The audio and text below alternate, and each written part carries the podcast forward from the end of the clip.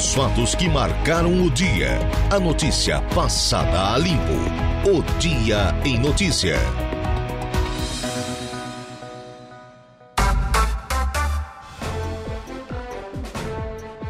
Agora são 16 horas e 9 minutos, 4 e 9, 21 graus é a temperatura. Boa tarde. Estamos começando o programa O Dia em Notícia aqui pela Rádio Araranguá em FM 95,5. Muito obrigado pelo carinho da sua companhia, muito obrigado pela sua audiência. Já de forma antecipada, muito obrigado também pela sua participação. Lembrando sempre que você acompanha a programação da Rádio Araranguá pelo FM 95,5 e também através das nossas demais plataformas, como são o caso aqui do nosso portal www.radioararanguá.com.br, onde você nos acompanha ao vivo e em qualquer lugar do mundo, e também através das nossas lives pelo YouTube da Rádio Araranguá, ao vivo em áudio e vídeo, também pelo nosso Facebook, também em áudio e vídeo. Nas duas plataformas você também participa aqui do programa e pode participar também através do nosso WhatsApp, que é o 98808-4667. 98808-4667, esse é o WhatsApp da Rádio Araranguá. Você adiciona aí os seus contatos e participa de toda a nossa programação. E tem também à sua disposição 35240137 é o nosso telefone, o 35240137. Você liga para cá, fala com a Renata Gonçalves, deixe o seu recado, anote sua participação, é fundamental ao longo aqui da nossa programação.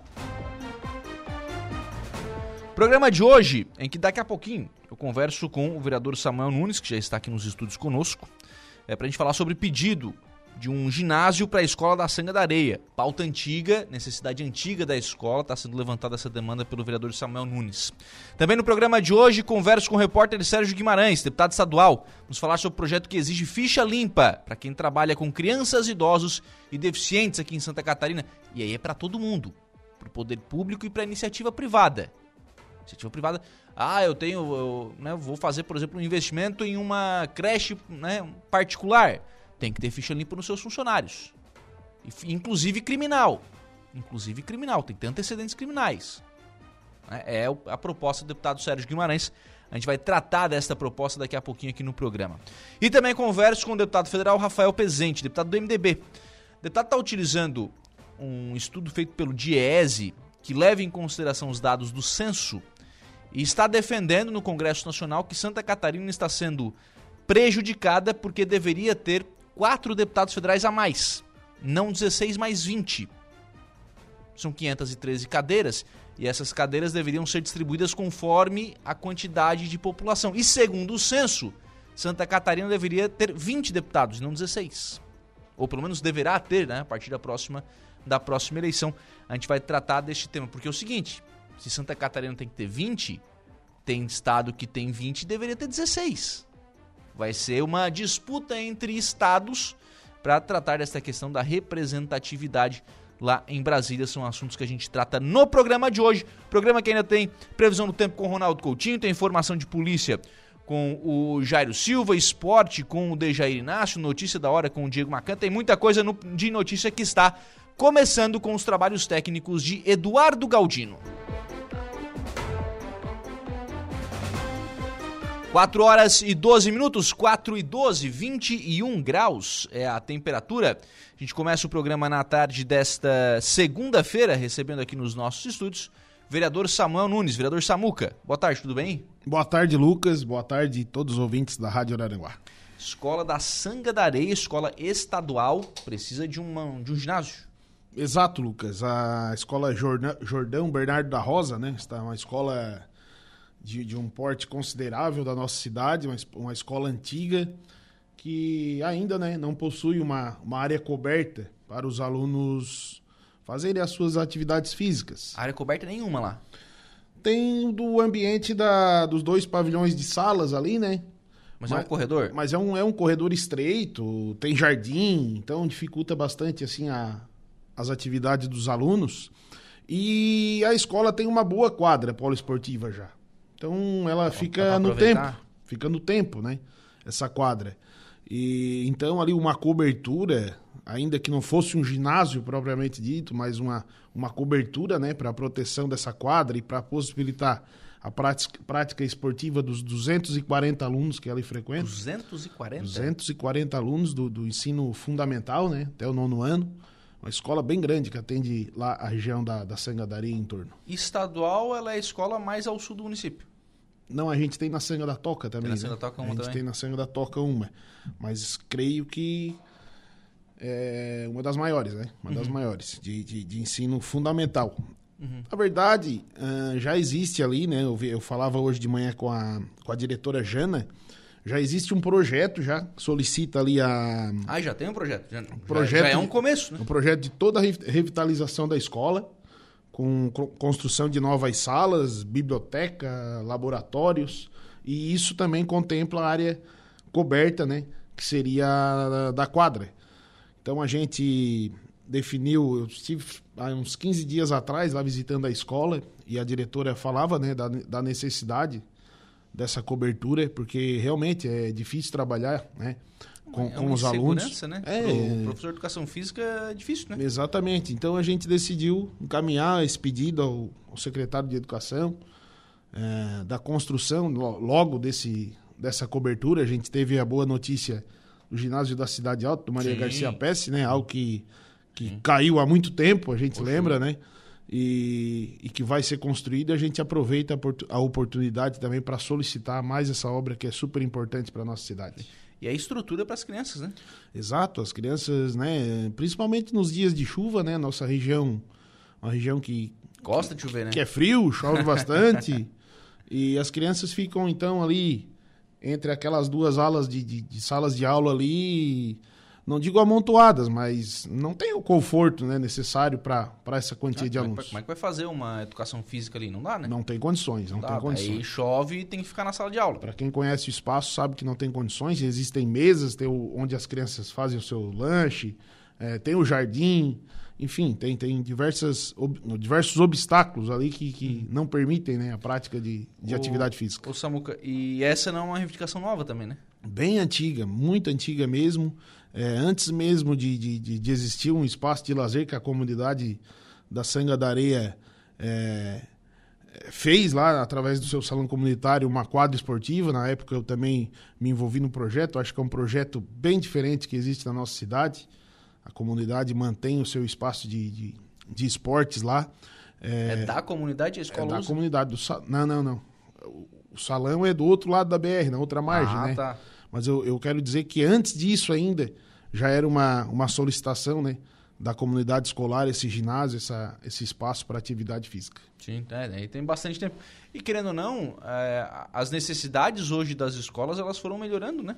Com o Exato. passar do tempo, né? As coisas foram evoluindo, né? Exatamente. E a gente hoje entende que é, todas as escolas buscam né, esse aperfeiçoamento. Toda escola deve ter um bom laboratório, toda, toda escola deve ter é, salas de aula, salas de aulas com, com, com um mínimo de conforto, um ar-condicionado, um ventilador, uma lousa é, Adequada, né? adequada. Chega e, de giz, né? E também um espaço para atividade física, né? Eu acho que isso aí é o mínimo que pode se estar se oferecendo ao- aos alunos. Você tá falando que a escola já tem um projeto de reforma total. Total. Total da escola.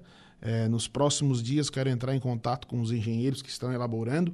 Segundo a diretora, hoje eu conversei com ela, é, esse projeto está na, na- na parte do- do- dos detalhes, do- do- dos detalhes finais, e a gente quer ajudar, impulsionar essa, essa- esse projeto para frente para que essa reforma saia o quanto antes do papel. Tá nos detalhes finais para começar a briga, né? Para começar, a gente Aí- correr atrás. Aí começa a ir atrás. Não, porque é, é assim, até o projeto o Estado faz com, com seus recursos, enfim, né? Encontra ali um engenheiro e tal. Tem esse tipo de contrato no Estado.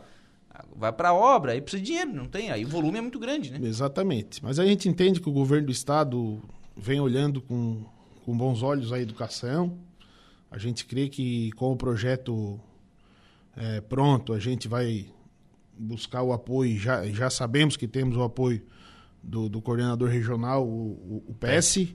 E a gente vai em busca de mais esse, essa obra que é super importante para aquela região. É uma benfeitoria importante, né? Para as crianças lá da, da Sangadaria. Aliás, Sangadaria e região que estuda É aqui. região, é região. Muitas, muitas crianças vêm, vêm de outros, outras localidades e outros bairros para estudar ali. É. A Cristiane Dal Ponte. Parabéns, vereador Samuca, por seu olhar diferenciado à educação. Beijo, Cris. Obrigado. Ô, Samuca, Barra. A Barra, a gente. Tá lá ainda, né? Tá lá, tá andando, né? Direção norte. Mas a gente continua, né, a movimentação, eu e o presidente Luciano. Tem uns adesivos agora nos carros. Isso, né? a gente lançou aí os adesivos da, da campanha da Barra.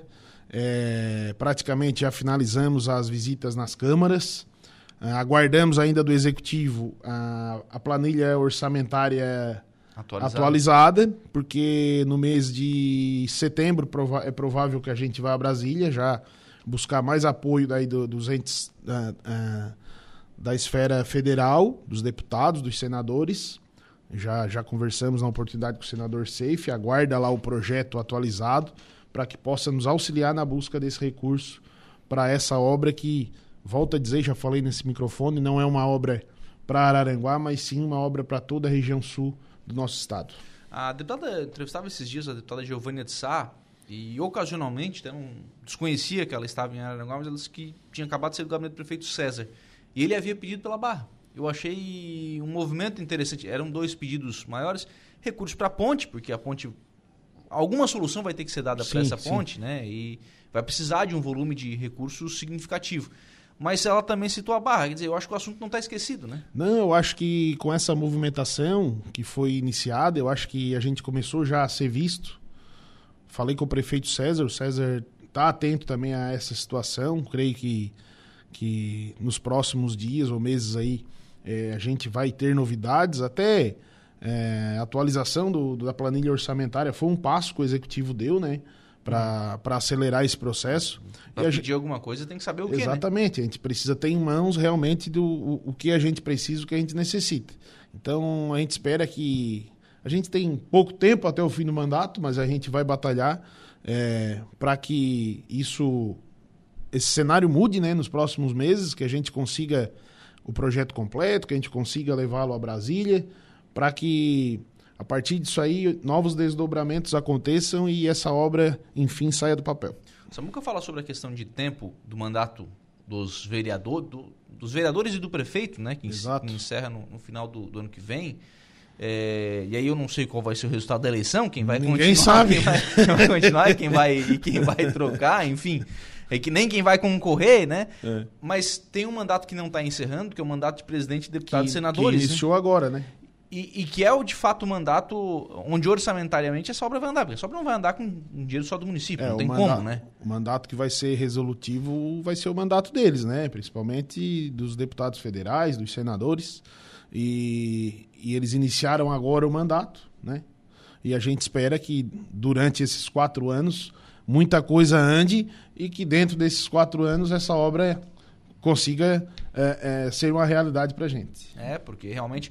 E vai mudar realmente a cara da, de Araranguá e da região, né? vai ser vai ser uma obra que, que vai ter um impacto é, econômico gigantesco na nossa região é, com o desenvolvimento né, da- das localidades, das cidades, da, do desenvolvimento turístico e isso vai, vai elevar Aranguá e a nossa região para outro patamar. O próprio senador Jorge Seife, até pela questão pesca, né? Da relação que ele tem com, com a pesca, já que a família dele tem, tem empresa de, de pesca, acho que ele vê aqui também o potencial econômico dessa barra, né? Na oportunidade que a gente conversou com ele, ele Foi aqui na, na MESC, né? Foi na MESC, ele entendeu de, de pronto assim a necessidade, né? É, na ocasião a gente comentou com ele que se não for a única barra que não é fixada no estado, deve ser uma das únicas. Ele parou para pensar por uns minutos, por, por uns segundos e realmente concordou que, que- que poucas, né? Ou ela apenas ainda não é fixada e logicamente que o senador entende, justamente pela relação que ele tem com a pesca, com, com a navegação, de que é muito importante essa obra pra, para o município de Araranguá e região. Lúcio, o polaco, está por aqui. Boa tarde. Pergunte ao vereador Samuel sobre a ciclovia Arroio Araranguá, se ele tem alguma informação mais atualizada. A gente vem acompanhando esse debate, as câmaras de Araranguá e de Balneário Rui Silva estão unidas né, para buscar eh, mais essa melhoria. É um assunto também bastante debatido, que, que vem sendo discutido há, muito tempo, que já está na hora né, do, do- do governo estadual tomar uma posição, tomar uma atitude e resolver de uma vez por todas esse problema. Tomar uma posição, uma atitude, eu vou traduzir. É fazer, né? Fazer. Investir, botar o dinheirinho ali e fazer. né? Não É. tem mais o que falar sobre. né? Felizmente, eh, A gente tem algumas coisas aqui na região, não tem mais o que falar sobre. Tem que É, fazer a- agora, né? a- O município. Bom, essa semana eu fui em Florianópolis protocolar um pedido para fazer quebra-molas ali na rodovia, ali próximo a, vamos dizer ali, a Alto Fácil, Esquimó, teve Sim, um sim. acidente grave na, na- na- nos últimos dias ali. Ali- aquele trevo alemão não ficou bom, né? E ainda que o município queira fazer, não pode. Então tu tem que. É, você vê o caso da, da rótula ali na, na, na entrada do Açores. Ali precisou morrer gente. Ali precisou morrer gente. Lamentavelmente. Exatamente. E infelizmente é assim que às vezes acontecem as obras, né? Que a, a população clama, pede, o vereador se esforça, vai em Floripa, é, protocola, pede para o deputado, pede para o secretário de Estado. E infelizmente é necessário uma vida, né? Se perder uma vida para que, que, que isso aí seja colocado como prioridade. E, e às vezes assim, ó, me desculpa, mas às vezes é um quebra-mola, né, gente? Quebra-mola. O que, que é um quebra-mola para Não um, é nada, um né? Estado, Não né? é nada, Não né? é nada, né? Mas eu acho não que é, é. não- não é nem troco de bala. E justamente pelo tamanho que é a secretaria, né? Não que- olham para isso. que eles deveriam descentralizar essas ações menores, entregar para os municípios, enfim, fazer algum tipo de parceria, porque vidas são perdidas em todo o estado, né? Por conta dessa, dessa falta de, de, de conexão entre município e estado. Mas e eu- a ciclovia é mais um equipamento que, que necessita, porque vidas já foram perdidas ali por conta disso também, e é uma obra que, de uma vez por todas, precisa sair do papel. Eu só vou discordar de um trechinho da sua fala, quando o senhor disse que às vezes descentralizar para o município. Porque no mandato passado foi descentralizado algumas coisas para os municípios através de consórcio. Foi feito o tal do Singepa, Uhum. Certo. no governo Carlos Moisés. E não andou. E aí os municípios avocaram para si uma responsabilidade que não era deles. Não, exato, Lucas. Por isso que eu digo que, que a parceria precisa ser bem estudada, porque se o município tivesse prerrogativa para ir ali fazer, fazer esses quebra-molas, por exemplo, é. que são coisas pequenas, a gente estaria ali cobrando do secretário de obras diariamente. E assim a gente não consegue. A gente precisa cobrar do secretário de Estado, que é algo um pouco mais complicado. Tu Sim, concorda sim, comigo, sim, né? sim. Não, Mas é, enfim. Com, com relação a isso, eu concordo, Samuco. Mas o problema é o seguinte: às vezes a gente tem que quebra, fazer quebra-mola nas estradas municipais também. É, e, e- E aí você vai tem cobrar. bastante, bastante aí Sim, aguardando. não, é, quebra-mola, manutenção, tem. Às vezes tem coisas na- nas estradas municipais. Hoje mesmo eu conversava com o secretário Cristiano Coral, a Tinha os Réus não está pronta ainda, Sim, sim. depois que abriu aquela, aquela cratera. Né? Lá, aí ele explicou, olha, teve problema com a usina de asfalto, e aqui, ali e tal. Tudo bem, mas lá tem que cobrar do município. Não adianta o município pegar agora e assumir a responsabilidade sobre o trecho da Jorge Lacerda, que não- já não é dele, é só É. mais um problema para entrar na fila. Eu no, eu no início do mandato solicitei a municipalização daquele, daquele trecho ali. E, e depois vi que seria um, uma responsabilidade a mais para o nosso município. É que ali ainda tem uma área mais urbanizada, né? É, aquele trecho, aquele trecho com Tem certeza faz parte do- da nossa cidade, né? Ele tá, tá inserido na nossa Mas cidade. vamos lá, vamos dividir a EC447 entre Araranguá e Arroio do Silva para Araranguá e para Arroio do Silva. Acho que não.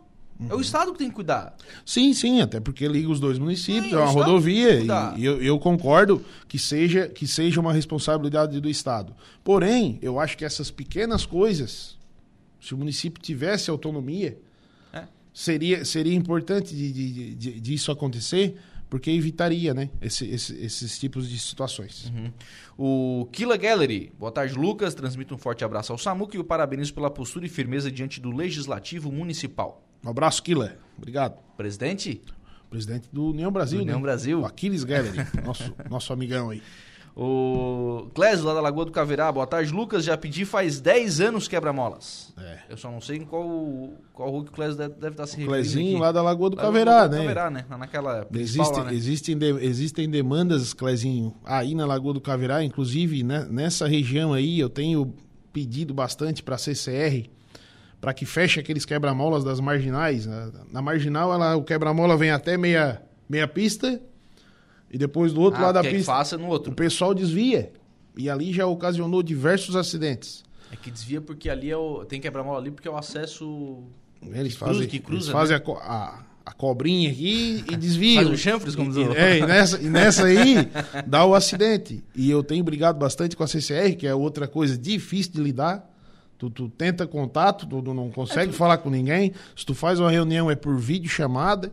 Os, os, os homens não são bem acessíveis assim. Mas eu tenho brigado bastante porque é uma situação bem preocupante que acontece ali na, no bairro Polícia Rodoviária, no bairro Santa Catarina, na Sanga da Areia, na Sanga da Toca. Diversos acidentes já aconteceram e a comunidade está bem apreensiva. Inclusive, fiz um requerimento nos últimos dias, fiz, fiz imagens, enviei para a CCR, o pessoal desviando, caminhões, é, moto, ninguém respeita aquilo ali. E, e, é uma situação bem preocupante, porque. É, Marginal é CCR? É CCR? É CCR, CCR. E, e ali a, os bairros são cortados né, pelas marginais e os alunos e idosos uhum. atravessam. Então, é uma situação bem preocupante que a gente vai continuar atento e cobrando da, da concessionária. O Clésio está tá falando aqui, né? A gente vai até a estrada geral lá da Lagoa do Caverá, lá no, no sul do sim, município, sim, né? Sim, Ele está pedindo quebrar mal dois anos. Por falar em CCR, tu pediu para a CCR abrir, não é abrir as cancelas, né? Seria bem melhor, né? Mas era para pelo menos estarem ali os, os profissionais para cobrarem, né? O, não, o bom seria esse, levantar, mas acho que dá, esse né? pedido foi do vereador Jorginho. Ah, foi do Jorginho? Foi do vereador Jorginho, mas é um pedido também é verdade, bem pertinente. Às vezes, às vezes, a gente passa, ele tem só uma cancelinha aberta. Bem né? pertinente. Daí como eu ouvi o Saulo falar outro dia aqui, eles querem ver Deus sem parar, é... Não dá para discordar completamente. Não, né? é. Não, deixa a fila bem grande, deixa o cara irritado. E olhando pro lado, todo mundo passando. É, sabe? Então fica sugestivo ali a. É. E, com, e fica o campeãozinho ali vendendo. É, banando aqui, né? Ó, oh, não quer ficar aí. é, não, é verdade. E, e acho que tem, tem sentido, né? Exatamente. Tem, razão, tem que ter pelo menos um mínimo ali que, de cancelas que deveriam estar abertas. Não aberta pro pessoal passar, né? Sim, sim, sim. Mas pelo menos. Funcionando, né? Funcionando, Funcionando cobrando. o Alex Roncone tá por aqui. Boa tarde, Lucas. É o nosso grande Samuca. Um abraço, Alex. A Daiane Isadora Diogo, boa tarde, parabéns Samuca pelo, por esse projeto, deve estar falando aqui sobre a escola, né? Obrigado, Daiane. A Janaína Alexandrino também, parabéns ao Samuca pelo incentivo. Nossa escola tem 91 anos. É, diretora. Vamos brigar, vamos brigar. Ah, é vamos, a diretora vamos, da escola? Vamos buscar, vamos buscar essa, essa melhoria, com certeza. 91 anos. É antiga, né? Poxa vida. Tem uns diazinhos, né, Tem, Lucas? Não, Passou umas duas primaveras ali, né? já, já, formou uns dois ali, né? Oh, saiu gente boa dali. Oh, saiu cada artista ali. É, não, com 91 anos já deveria ter uma estrutura mais adequada, né? Exatamente. Né? E é uma estrutura bem antiga. Eu, eu, eu, estive ali visitando com a, com a coordenadora do Colégio Deon há poucos dias a escola. E é uma estrutura bastante precária, bastante antiga, que precisa ser ser olhada com, com outros olhos ali, porque aquele bairro é um bairro muito importante da nossa cidade. Luiz Vicente Costa, abraço ao Samuca. Abraço, Vicente. Fabiano Bento, abraço ao Samuca a você, Lucas. Fabiano Bento, prefeito da Sandareia. Esse... Esse aí é fera. Esse se. Pelo menos ele fala mais alto que todo mundo lá, o né? Homem do som. E tem uma voz porque, bonita, né? Porque ele liga o som fala mais alto que todo mundo, não tem como competir. Abraço, com, Beto. com, com, o Fabiano lá na, na Sandareia grande. Um dos grandes do, do Abafa som. todo mundo, né? Não, não tem como. Como é, como é que vai competir com, com o Bento nessa, nesse quesito? Não, não dá? Não, né? tem como. Deixa pra ele que é melhor. ô, ô, Samuca, acesso lá pra, pra região só pela BR ainda, né? Ainda. Pela BR. Não tem a. A 15, né? É o, a gente. É o projeto, né? A gente. Eu venho pedindo, né? Eu venho pedindo desde o primeiro ano do mandato a abertura da 15, ainda que não seja. Pavimentada? Asfaltado ou, ou pavimentada de outra forma. Ah, pelo menos a abertura dela. O prefeito tem essa vontade, né? Até agora, até o hospital da Unimed vai ser feito. Só que para frente existem algumas desapropriações. E o prefeito tem quebrado a cabeça, tem pensado bastante de que forma que pode fazer essa abertura, né? Até pelo menos o bairro Santa Catarina, porque lá no bairro Santa Catarina a gente também tem uma universidade, que é a Unisul, e a abertura da 15 com certeza, né? Facilitaria e daria vazão, né, ao, ao movimento da nossa cidade que nossa região lá usa exclusivamente a BR-101, além de ser perigoso, né, mais demorado, e a abertura da 15 com certeza fomentaria bastante o desenvolvimento daquela região. É, questão de desapropriação. Tudo bem, o cidadão é dono da terra, é dele, faz o que ele quer, né? Eu Sim. entendo isso. Mas ele também tem que olhar que passando uma avenida valoriza bastante, né? E nem todos têm esse, esse entendimento. Por incrível que pareça, nem todas as pessoas Bom, entendem 15 que, de novembro que a 15 de novembro passando na frente do terreno dele, ainda que né, entre um pouquinho ah, vai perder ali, tá? É. 7, 8 metros de terra. Nem todas as pessoas vida. ainda têm esse entendimento. E é, é impressionante. A valorização desse, desse imóvel é enorme, né? Exatamente. Ele, ele, ele recebe uma valorização aí tremenda, né? Uma, uma avenida, né? um dos eixos principais da nossa cidade, passando em frente a, a propriedade, com certeza vai, vai receber uma valorização sem tamanho. É, no bairro Polícia Rodoviária tem que passar, né? tu tá esperando, né?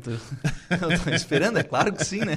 Não, todos nós estamos esperando. Não, mas é, é verdade, porque assim, ó, hoje, é, para você vir para o centro da cidade, é, tem que ser pelo antigo traçado da BR-101. Sim, não tem como. Não tem como. E, e, vou dar outro exemplo, viu? A gente vai sofrer, daqui, não agora, mas daqui a uns 10, 12 anos, esse antigo traçado vai ficar sobrecarregado também. Olha o que está acontecendo hoje no centro. Exatamente. E hoje foi, inclusive, entre aspas, pior ainda, porque começaram a. fecharam a 7 é, aqui no, no, começo do calçadão para fazer a elevação que está no projeto, uhum. tem que uhum. fazer e tal.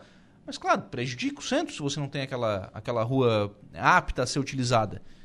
E vai, ser, vai acontecer o mesmo com, com acesso ao, ao, sul do município. Exatamente. Vai chegar um momento de que não vai suportar, né? A gente, por isso que a gente pede também na outra margem a, a, o asfaltamento da Antônio Silveira. Sim. Que é aquela do Morro do Pronto, Campinho, uhum. Soares, né? Uhum. Que, que é um outro eixo importante da nossa cidade que com certeza ajudaria a, a, a fluir mais para o lado de lá, né?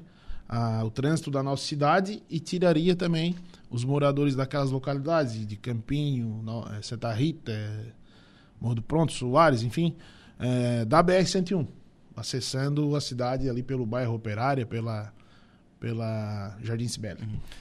Caindo na Tio Hells, né? Exatamente. que, tem, que, tem, que arrumar, né? É, é um, é um, que é tem um, que arrumar, né? É um eixo importante da nossa cidade também. E é outro que a gente pede desde o primeiro ano do mandato. Creio que esse ano o prefeito vai fazer mais um pedaço ali. Ali foi feito um pedaço no Câmara na Comunidade, né? Exato. E eu o acho Paulinho que vai, fez ali, né? É, ali foi, foi no 2021, né? Uhum. E a gente tem pedido a, a ligação da, desse asfalto até o Soares. Né? O Ermo já fez um pedacinho. O, eu tive a oportunidade de ir numa reunião com o prefeito César, com o prefeito Paulinho. É, eles concordarem né, que, aquela, que aquela rodovia ali é de extrema importância para os dois municípios. O prefeito Paulinho já tem feito, o prefeito César também já fez um pedaço. E eu creio que essa obra é, sai, sai do papel, é, logicamente que respeitando os prazos, né? Uhum. Mas eu, eu creio que é um desejo do, do prefeito César também executar mais essa obra. Lorival Dal Ponte, grande abraço, Samuca, você é nosso vereador número um. E é campeão, né? Para não dizer que é o campeão. Né? É. Até que é campeão, né? Um abraço. Boa tarde para o melhor radialista do sul catarinense. Um abraço para o vereador Samuca, Silvinho da Madalena. Osso, outra lenda, né? Esse é Lá lenda. da Polícia Rodoviária, é né? Meu vizinho, meu ex-vizinho. Tu viu que ele rasgou um elogio pra ti, Meu, meu ex-vizinho. É gostar do vizinho, né? Já, parabéns, vereador, tá dizendo aqui o Silvinho da, da Madalena. parabéns, Samuca, pelo empenho. A Débora Soares. Um abraço, Débora, obrigado participando aqui pelo nosso WhatsApp. Vereador Samuca, obrigado, um abraço. Eu agradeço, Lucas, estamos à disposição. Um abraço para todos os ouvintes. 4 horas e 36 minutos, nós vamos ao intervalo. Próximo bloco tem previsão do tempo com o Ronaldo Coutinho. Estamos apresentando o Dia em Notícia. Previsão do tempo. Oferecimento. Faça já sua matrícula. Chame no Whats 999 150 433. Graduação Multi-UNESC. Cada dia uma nova experiência. Laboratório Rafael. Lojas Benoit. Bife Materiais de Construção. E Estruturaço Loja de Drywall. No Distrito Industrial em Araranguá. Muito bem, agora são 4 horas e 46 minutos. Nós vamos à previsão do tempo com o Ronaldo Coutinho. Como é que fica o tempo aqui em Aranaguá, Coutinho? Boa tarde. Boa tarde, doutor. É, o tempo segue com nebulosidade, ficou bem fresquinho hoje, diferente do calor de ontem.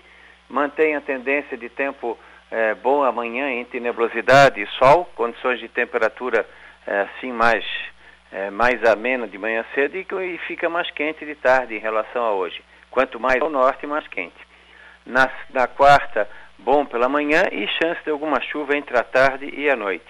E mantém a tendência de tempo uh, com alguma chance de chuva tarde e noite na quarta, pouca chance na quinta, caindo a temperatura. Volta a ameaçar chuva na sexta e está indicando tempo bom no fim de semana com um friozinho de manhã. Da Climaterra, Ronaldo Coutinho. A graduação Multunesc oferece.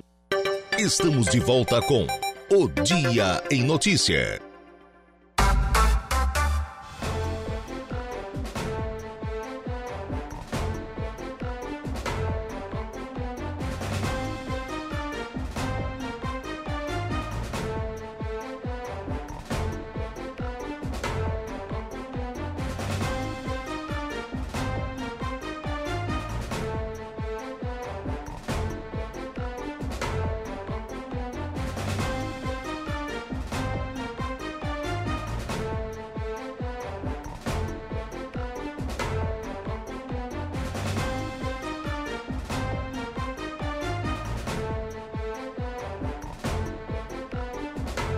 São 4 horas e 50 minutos, 22 graus e a temperatura. Vamos em frente com o programa sempre em nome do Angelone. No Angelone Araranguá, todo dia é dia. Quem faz conta faz feira no Angelone e não escolhe o dia, porque lá todo dia é dia. Quem economiza para valer passa no açougue do Angelone sem escolher o dia, porque na feira, no açougue, em todos os corredores, você encontra o melhor preço na gôndola e as ofertas mais imbatíveis da região. Então baixa o aplicativo aí no seu celular e abasteça. Ofertas que você encontra hoje no Angelone Araranguá, filé de peito de frango macedo, resfriado pedaço ou bife 14,90 kg. Colchão mole bovino Montana, peça 32,90 kg, pedaço ou bife 34,90 o quilo. Batata lavada 4,69. Também em nome de Januário Máquinas, potência, durabilidade, economia, confiança em uma marca que atravessou décadas e continentes são os tratores da linha JP, líder de vendas de resultados para o empreendedor do agronegócio. São 25 anos de uma empresa construída pelo empenho e obstinação de uma família, colaboradores e clientes. Januário Máquinas, a força que a sua terra precisa e ainda em nome de Impro. 4 horas e 50 minutos, mais de ouvintes por aqui. A Janaína Alexandrino, que é diretora da escola né, lá da Sanga da Areia, está aqui no nosso Facebook dizendo o seguinte: a última reforma na estrutura da escola foi feita em 1995. Olha só, 1995. As melhorias feitas através da APP da escola. Exemplo disso, nosso recreio coberto com investimento da comunidade e APP. São relatos aqui da diretora da escola, o vereador Samu, que está pedindo aí a construção de um ginásio para essa escola lá na Sanga da Areia. 4 horas e 51 minutos. Nós vamos agora à informação de polícia aqui no programa. Polícia. Oferecimento Unific. A tecnologia nos conecta. Autoelétrica RF Araranguá. Estruturaço. Loja de gesso acartonado. Eco Entulhos. Limpeza já. Fone 99 608 mil. Cia do Sapato. E Castanhetes Supermercados. Polícia Militar cumpre mandados de prisão e prende acusados de homicídio e roubo aqui em Araranguá em Balneário Rui do Silva. E vaca prenha é furtada e abatida na Lagoa da Serra, Jairo Silva. O crime ocorreu durante a madrugada da última quinta-feira, dia 20, e a Polícia Civil já tomou conhecimento e investiga a autoria. A propriedade rural localizada na localidade de Lagoa da Serra, interior aqui de Araranguá, foi invadida e uma vaca da raça Angus, que estava prenha, foi abatida no local. O autor do crime, que na área policial é registrado como abigeato, furto ligado, abateu o animal e abandonou as vísceras. De acordo com a polícia, a vaca de aproximadamente 600 quilos estava avaliada em 7 mil reais, proporcionando prejuízo ao dono da propriedade rural. PM cumpre mandados de prisão e prende acusados de homicídio e roubo em Aranguá e no Arroio do Silva.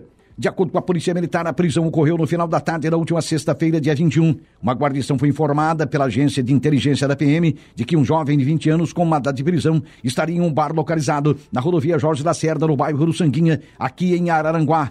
Com as características repassadas, os policiais militares realizaram a abordagem. O criminoso relatou que desconhecia um mandado de prisão preventiva pela prática de roubo. Após a prisão, o homem foi conduzido ao presídio regional de Araranguá. Acusado de homicídio é preso na zona norte do Arroio do Silva. A guarnição realizou abordagem na casa do acusado que fica situada na rua João Carminati, no bairro Areias Brancas, zona norte do Balneário Rutilva, por volta de 18 horas e 15 minutos da última sexta-feira, dia 21. De acordo com a PM, após consulta no Copom, foi verificado que havia contra o mesmo um mandado de prisão por homicídio e que o criminoso estaria foragido. Logo após ser localizado e preso, o homem de 26 anos foi removido para o presídio regional de Araranguá.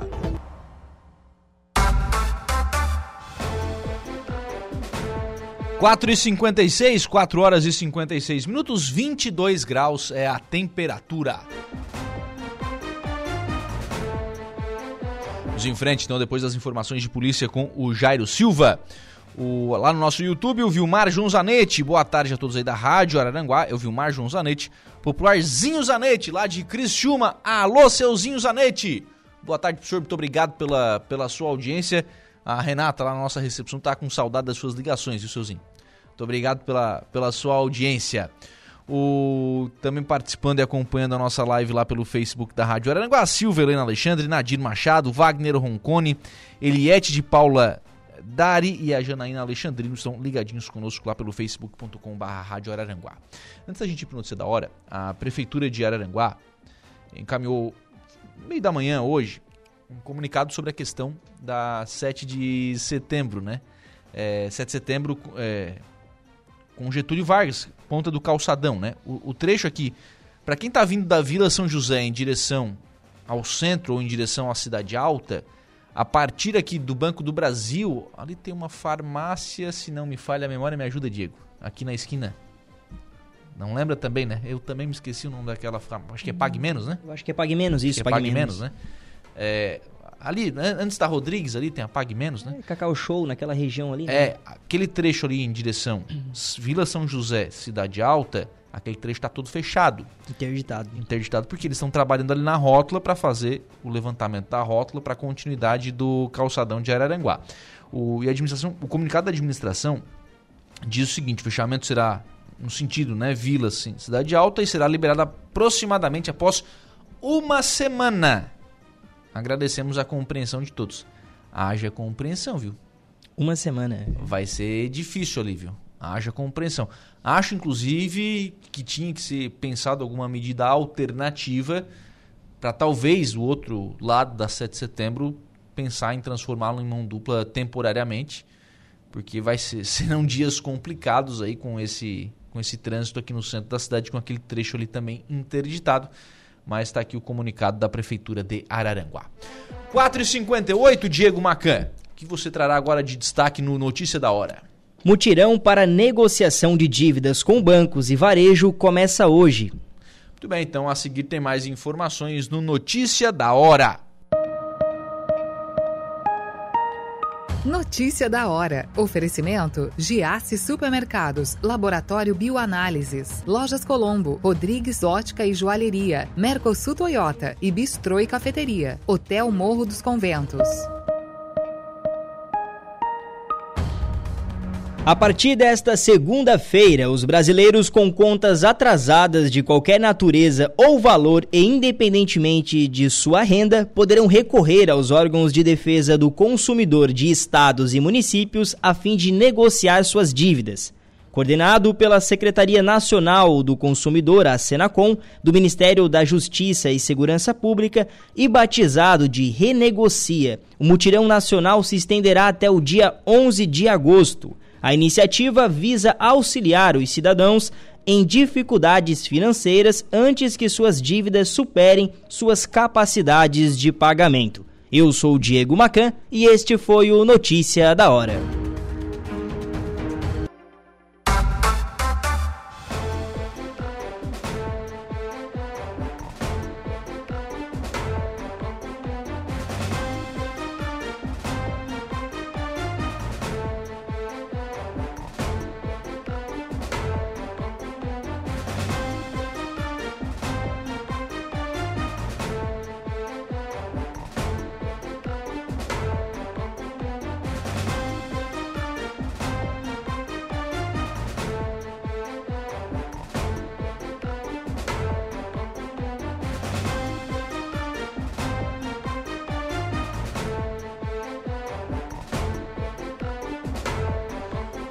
Agora são 5 horas e 15 minutos, 5 e 15, 22 graus é a temperatura. Vamos em frente com o programa na tarde desta segunda-feira aqui na programação da Rádio Araranguá.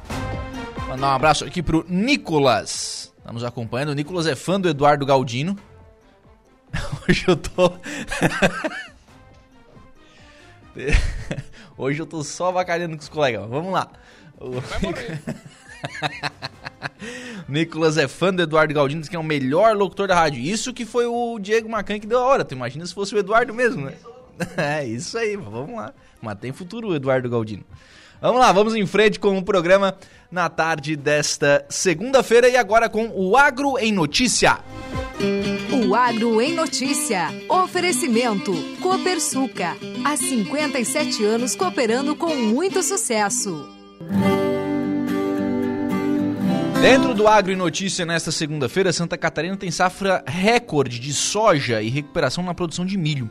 Com mais de 3 milhões de toneladas, o estado registra o melhor resultado da cultura de soja na série histórica apurada pela Epagre. O Cadu Reis vai trazer mais detalhes. Santa Catarina quebrou o recorde de produção de soja na safra 2022-2023. 3 milhões e 26 mil toneladas do grão foram produzidas, o maior volume da série histórica levantada pela empresa de pesquisa agropecuária e extensão rural do estado, a EPAGRE. O resultado acompanha movimento nacional de crescimento na produção, que chegou a 155 milhões de toneladas em safra recorde no Brasil. O analista do Centro de Socioeconomia e Planejamento Agrícola da EPAGRE, doutor Haroldo Tavares Elias, avalia os fatores que contribuíram com o resultado catarinense aumentou a área, né? De setembro, quando a gente faz a estimativa inicial, é, identificou um aumento da área de cultivo de soja, o que, juntamente com as boas condições climáticas, elevou a produtividade de 3,8 toneladas por hectare e uma produção primeira e segunda safra de 3 milhões de toneladas, né? Uma safra recorde, principalmente justificada para a elevação contínua da área de cultivo de soja e nessa safra um bom rendimento, né? A soja ela resiste um pouco mais a períodos curtos de estiagem, na questão de manejo manejo, milho é um pouco mais sensível, né? Períodos é, de estiagem, como aconteceu nos últimos anos. A soja tem ganho, né? Essas áreas de cultivo aí sobre o milho, ela confere, né, ao produtor talvez uma estabilidade maior do rendimento. A área destinada à produção de soja em Santa Catarina chega a 789 mil hectares, mais do que o dobro dos terrenos ocupados por plantações de milho, que somaram 351 mil hectares. Com aumento de produtividade, a safra de milho resultou em 2 milhões e 885 mil toneladas do grão, representando crescimento em relação ao ano anterior, como destaca o analista da EPAGRE, doutor Haroldo Tavares Elias.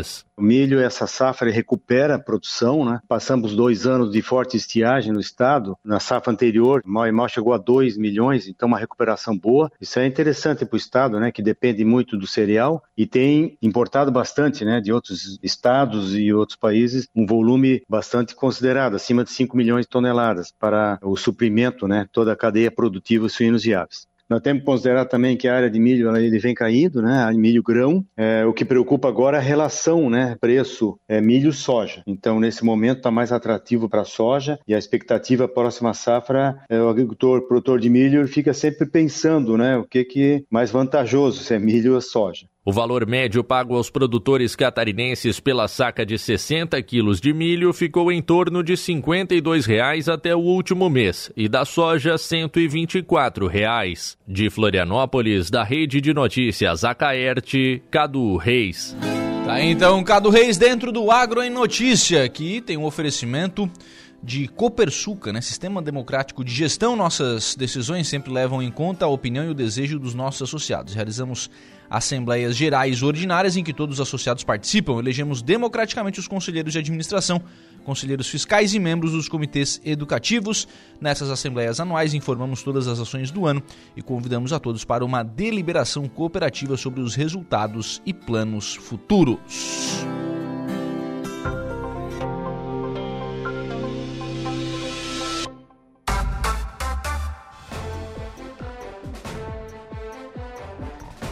5 horas e 20 minutos, daqui a pouquinho aqui no programa tem um momento esportivo com o Dejair Inácio. Daqui a pouquinho. Então aqui no programa O Dia em Notícia que tem o oferecimento de Angelone. No Angelone Araranguá, todo dia é dia. Quem faz conta faz feira no Angelone não escolhe o dia, porque lá todo dia é dia. Quem economiza para valer passa no açougue do Angelone sem escolher o dia, porque na feira, no açougue, em todos os corredores você encontra o melhor preço na gôndola e as ofertas mais imbatíveis da região. Baixe o aplicativo aí no seu celular e abasteça. Oferecimento também de Impro. E ainda o oferecimento de Januário Máquinas, potência, durabilidade, economia e a confiança em uma marca que atravessou décadas e continentes. São os tratores da linha JP, líder de vendas e de resultados para o empreendedor do agronegócio. São 25 anos de uma empresa construída pelo empenho e obstinação de uma família, colaboradores e clientes. Januário Máquinas, a força que a sua terra precisa. Mandar um abraço aqui para Cristina Martins Gomes, está lá pelo Facebook da Rádio Araranguá, dizendo que notícias boas, sempre bom, tá dizendo aqui a, a Cristina Martins Gomes. E eu concordo com você, viu, Cristina? Concordo com você. É, é óbvio que aquilo que é problema precisa ser solucionado. Aquilo que é problema, que pode não ser considerado como bom, precisa ser tratado, precisa ser encaminhado, uma solução precisa ser encontrada. Isso não quer dizer que aquilo que é bom não seja, por exemplo, uma notícia também, né? Tem gente que acha que não, né? é, só, é, só é bom aquilo, só é, só é notícia aquilo que é ruim. Não, não necessariamente. Aquilo que é bom também é notícia. Também, também precisa ser notícia. Senão a gente tá tudo maluco aqui, né? Só com desgraça, só com coisa ruim. Não, pera lá. Aquilo que é ruim, que é problema, precisa ser tratado, precisa ser resolvido, precisa ser encaminhado. Uma solução precisa ser buscada. Né? E, e aquilo que é bom precisa ser divulgado, propagado, mostrado, enfim, até para que as pessoas saibam também as coisas boas que estão acontecendo. Muito obrigado a Cristina também pela audiência e pela participação. Terezinha conosco lá pelo nosso WhatsApp no 988084667. Oi Lucas, será que agora o buraco do César César é arrumado? Se não vai agora, nunca mais, está dizendo aqui a Terezinha pelo WhatsApp da Rádio Araranguá. É, conversei com o secretário Cristiano Coral hoje pela manhã sobre isso. Rua Rui Barbosa, buraco ali na, na Rua Rui Barbosa, já foi buraco do Mariano, já foi buraco do Neri, e não vou entrar em nome de quem que é o buraco aqui, né? O buraco é da cidade, ele precisa ser resolvido Há um projeto estabelecido por um engenheiro que apresentou a RT, a assinatura de responsabilidade técnica, que disse qual é o problema que precisa ser feito, qual é a solução para o problema, e é essa solução que inicia agora. Hoje iniciam-se os tapumes, colocação dos tapumes, enfim, cerca ali a área, é, para que ao longo da semana a empresa que foi contratada né, venha para resolver o problema, para iniciar a solução. Tem que colocar material, pedra e tal, refazer ali a rua ali na, na Beira Rio, aqui em Araranguá, para termos novamente a rua Rui Barbosa à nossa disposição. Tomara que agora vá, né, Terezinha? Tomara que agora vá e que seja uma solução duradoura, perene. Né, que daqui a um ano a gente não, não, não, nós não estejamos tratando novamente do buraco da Beira Rio. Né? Não faz mais sentido, até porque serão investidos ali aproximadamente 1 milhão e 600 mil reais. 5 e 23 na linha conosco o deputado estadual Sérgio Guimarães. O senhor apresentou, deputado, um projeto de lei é, tratando, né, exigindo ficha limpa para quem trabalha com crianças, idosos e deficientes.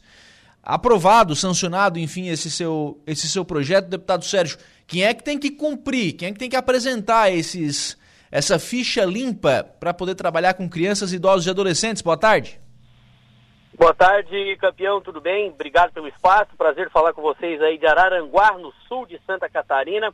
Antes de responder a tua pergunta, Lucas, é importante eu te passar um dado, e também para os ouvintes, que é um dado que me chama muito a atenção.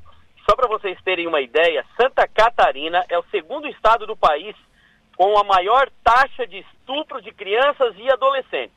Esse dado é do Fórum Brasileiro de Segurança Pública e está baseado é, em boletins de ocorrência que foram registrados uh, no primeiro semestre de 2021.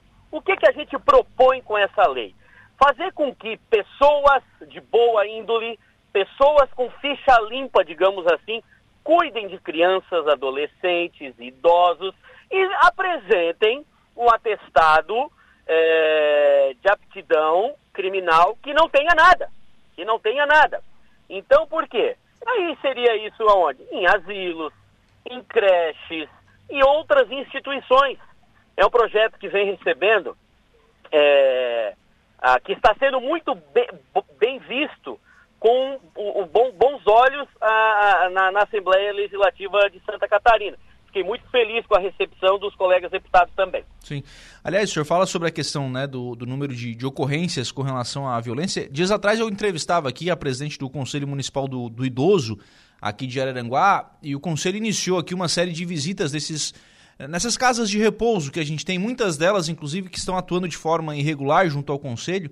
E ela dizia exatamente isso: olha, falta, falta equipe técnica, falta profissional é, falta equipe, falta responsável técnico para cuidar desses idosos, por isso que tem tanta violência contra idoso. Quer dizer, é, a, alguém tem que fiscalizar isso, né, deputado? Exatamente, porque o que, que acontece? É, falta é, é, mão de obra qualificada. Ah, vou, vou ser cuidador de idoso. Ah, vou, vou, vou, vou trabalhar numa creche. Não, mas só um pouquinho. Para te trabalhar com idoso, tu tem que ter todo um tato, um jeito, paciência e, acima de tudo, amor e carinho.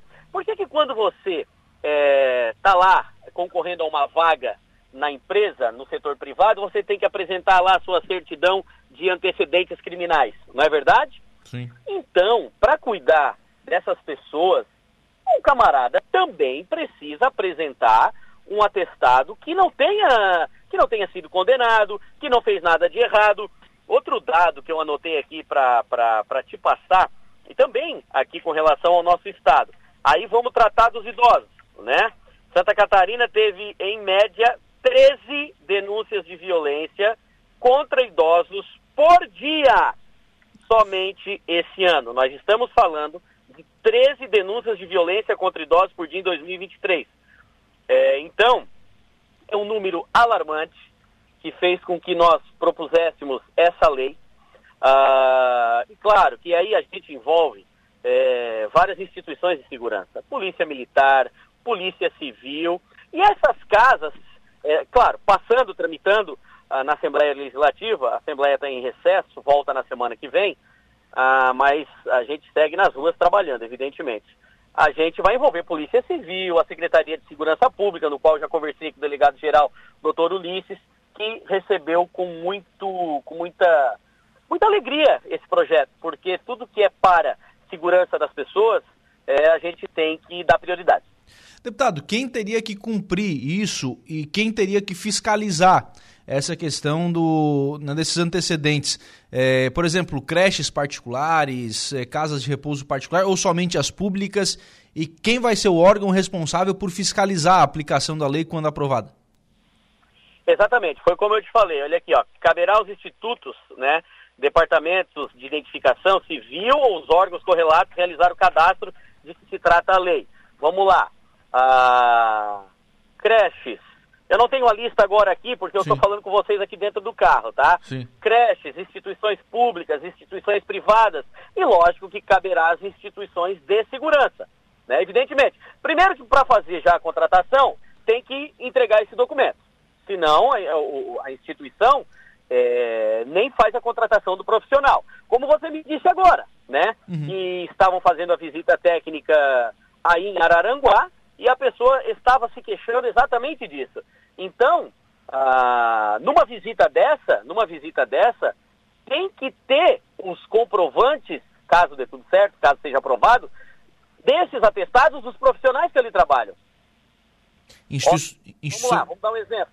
Vamos dar um exemplo. Vai trabalhar num, num, num asilo, numa creche, o camarada tem que apresentar a certidão, como tu não tem, como tu não fez nada errado no passado entendeu? Uhum. É lógico que o projeto está tramitando, lógico que o projeto vai passar pelas comissões, é, um relator do projeto pode pedir diligências, pode apresentar emenda, enfim, o projeto está sendo lapidado, está sendo é é, é, é, é, elaborado a várias mãos para que ele fique extremamente redondo e não, e não corra o risco de, de não passar e não ser aprovado, enfim.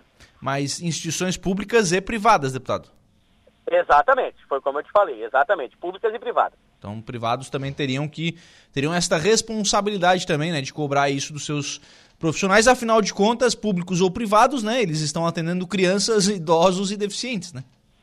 Exatamente, não tem não, não tem, tem diferença, né? A segurança e a atenção e o cuidado e o carinho tem que ser o mesmo, seja numa creche do município, seja no, no, no, no, no, numa, num centro de ensino infantil particular, ou um asilo, enfim. O cuidado tem que ser o mesmo e o zelo tem que ser o mesmo. A violência não, não tem classe é, social.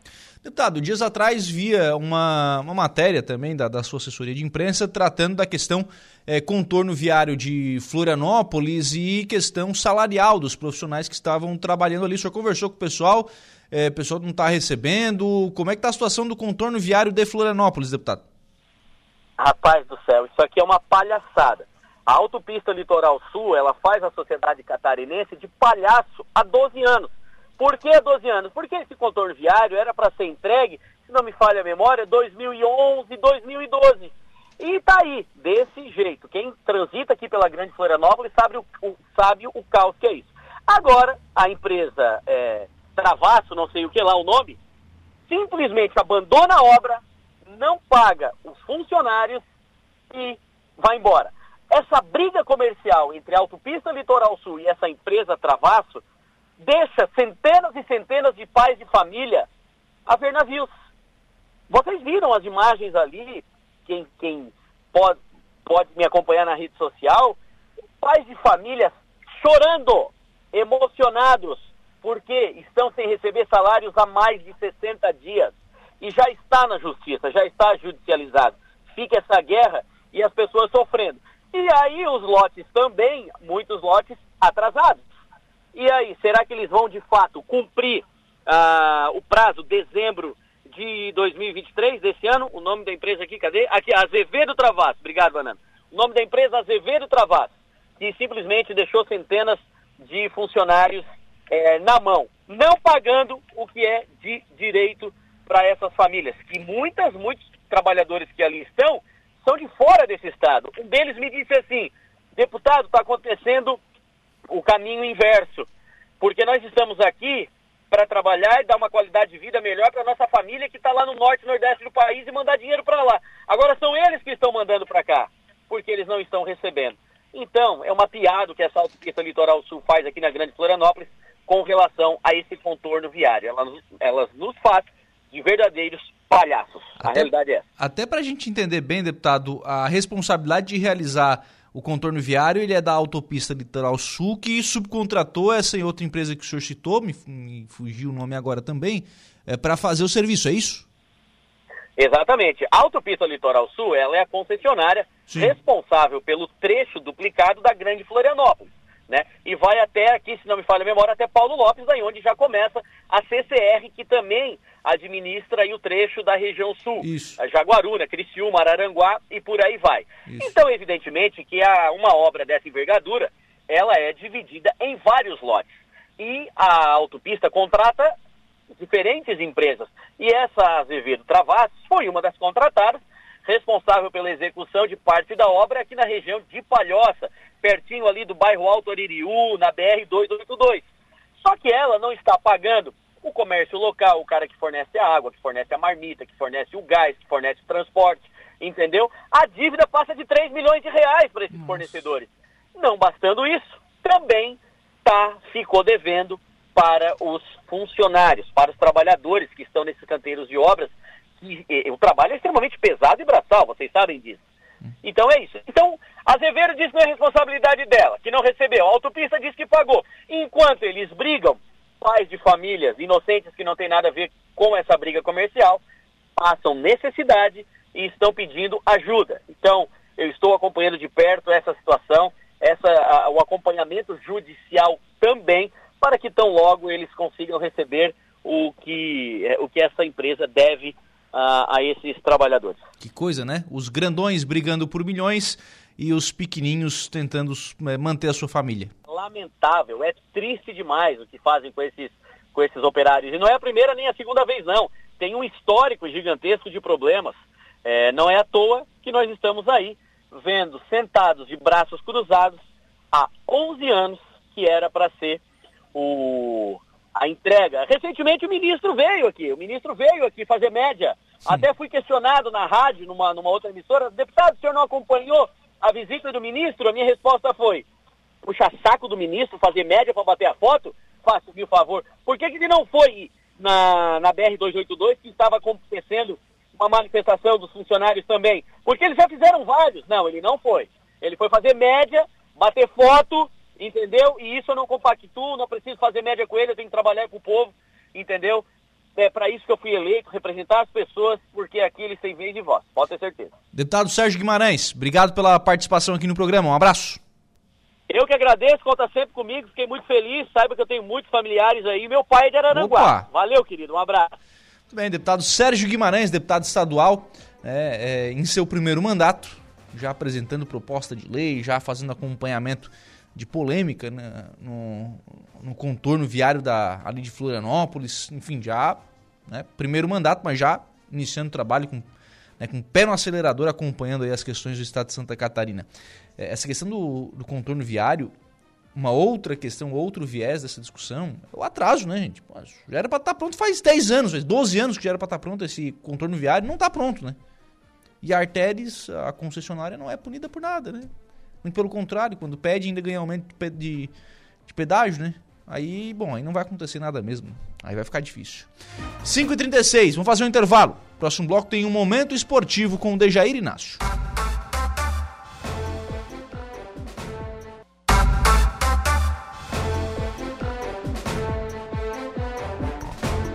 Muito bem, 5 horas e 45 minutos, 5 e 45. 19 graus a temperatura, vamos em frente com o programa na tarde desta segunda-feira, sempre em nome aqui do Angelone, aplicativo do Angelone, um novo jeito para você encher o carrinho. É bem simples, baixa o aplicativo aí no seu celular, se cadastre, acesse o canal Promoções, aí você ativa as ofertas que são exclusivas da sua preferência e pronto. Faça suas compras na loja, identifique-se no caixa e ganhe seus descontos. Toda semana são novas ofertas aplicativo do Angelone. Baixe, ative e economize. Também em nome de Impro e de Januário Máquinas, potência, durabilidade, economia e a confiança em uma marca que atravessou décadas e continentes. Esses são os tratores da linha JP, líder de vendas e de resultados para o empreendedor do agronegócio. São 25 anos de uma empresa construída pelo empenho e obstinação de uma família, colaboradores e clientes. Januário Máquinas, a força que a sua terra precisa. 5 e 46 nós vamos agora ao Momento Esportivo. Momento Esportivo. Oferecimento De Pascoal Araranguá, F3M, o Lojão Materiais de Construção, Mecânica Silmar e Roberto Despachante. Boa tarde, Dejair Inácio. Boa tarde, Lucas Casagrande. Estava com saudade do rock? Ah, Tava com não. saudade do rock? Que é isso, a gente escuta todo dia, né? É. Vamos lá, vamos começar o momento esportivo aqui. nada melhor do que aqui, né? tu que diz. O, pelo Municipal de Araranguá. Municipal de Araranguá que teve rodada ontem, 16 gols em quatro jogos. A rodada foi movimentada, não teve nenhum 0 a 0 e muitos gols, teve até duas goleadas. Por exemplo, Barranca venceu sua primeira no campeonato contra o Interlagos, 4 a 0. O Esportivo aplicou 7 a 0 no Intercane e o Areias venceu o Interlagoão, placar de 3 a 1. Ontem, quem leva o nome de Inter aí no início se deram mal, vice. O Inter só se deu mal ontem. Não, não só no início. Interlagoão. Interlagos, Intercane só se deram mal. E o Sport venceu a família Elias, placar de 1 a 0. No momento, no Municipal de Araranguá, tem classificado já para a segunda fase do campeonato. Lembrando que são 16 equipes, classificam as oito melhores. Aliás, 15 equipes classificam-se as oito melhores. No, no geral, são três grupos com cinco. Classifica as oito melhores para a segunda fase. Estão classificados o Areias, o Areias do presidente Diego Pires, quatro jogos, quatro vitórias, 12 pontos. O segundo colocado, Vimoendo, também invicto na competição, 10 pontos. O terceiro colocado, o Esporte, com 8 pontos. E o quarto colocado, o Esportivo, com 7 pontos. Depois restam mais quatro vagas, que aí tem várias equipes aí disputando. Tem o Avenida que já tem seis pontos, está quase classificado. Tem o Santa Cruz com quatro pontos, o Mesquita quatro pontos, o Barranca três pontos. Ainda tem a família Teixeira também três pontos, assim como o União e, a, e também aqui a equipe do Interlagoão também três pontos. Também disputam ah, aí as outras colocações do grupo as últimas quatro vagas e também a equipe da Operária, que tem dois pontos, pode vencer a sua última partida da primeira fase e a cinco, e aí brigar por a última vaga aí da classificação geral. Municipal de Balneário Gaivota. Municipal de Balneário Gaivota, Taça Heleno Melo, tivemos jogos, a terceira rodada neste domingo. O Ajax venceu o 8 de setembro, placar de 4 a 2 e a Lagoa de Fora venceu o Cruzeiro, placar de 6 a 1 A próxima rodada, no próximo domingo, dia 30, lá no estádio Domingos da Silva, teremos às 13 horas e 15 minutos o Ferpa contra a Lagoa de Fora e às 15 horas Gaivota contra Atlântico. Muito bem. É, série B do Catarinense. Série B do Catarinense, que mais foi sofrida essa primeira fase pro Caravaggio, hein? Caravaggio conseguiu a classificação ontem, heróica, lá em Brusque, lá no estádio Augusto Bauer contra a equipe do Carlos Renault. Venceu o placar de 1 a 0, com isso classificou aí para a segunda fase da competição. Evitou o rebaixamento primeiro, né, que era o objetivo. Objetivo, claro. E consequentemente classificou, já que são nove equipes na segundona estadual classifica oito para as quartas e aquela que fica de fora automaticamente é rebaixada para a terceira divisão estadual. Com isso, os jogos aí da segunda fase ficaram os seguintes. O Carlos Renault vai enfrentar o Santa Catarina, que fez a melhor campanha no geral. O Caravaggio vai pegar o Nação, que fez a segunda melhor campanha. Ainda teremos Metrô contra a equipe do Nação e também Inter de Lages contra o Juventus. Lá vem o! Do nada. Do nada, Do assim, nada. né? Não tem, tem que ter contexto, Du, presta atenção. ele queria ver qualquer. Ele Tava test- testando. Testou no ar, é uma baita ideia. Série D do Campeonato Brasileiro. A quarta divisão nacional que tivemos os sulinos em campo nesse final de semana Classificou aí quase todos os catarinenses, rapaz. Só não classificou Aí o, o Camboriú também classificou nessa rodada. Tivemos aí o Ercílio Luz, que teve a melhor campanha no geral, vencendo mais uma, 2 a 0 sobre o Aimoré. O Caxias, do Heitor Bigarella, venceu 2 a 1 São Joséense, lá de São José dos Pinhais, no Paraná. O Camboriú fez 1 a 0 no Novo Horizontino e ainda tivemos o Brasil de Pelotas fazendo 1 a 0 no Concórdia. Apenas o Concórdia dos catarinenses não classificaram para a segunda fase. Com isso terminou o seguinte, o grupo 8 da Série D. Ercílio Luz o primeiro, 29 pontos, segundo o Caxias, 23, o terceiro o Camboriú, 22, o quarto o Brasil de Pelotas com 20.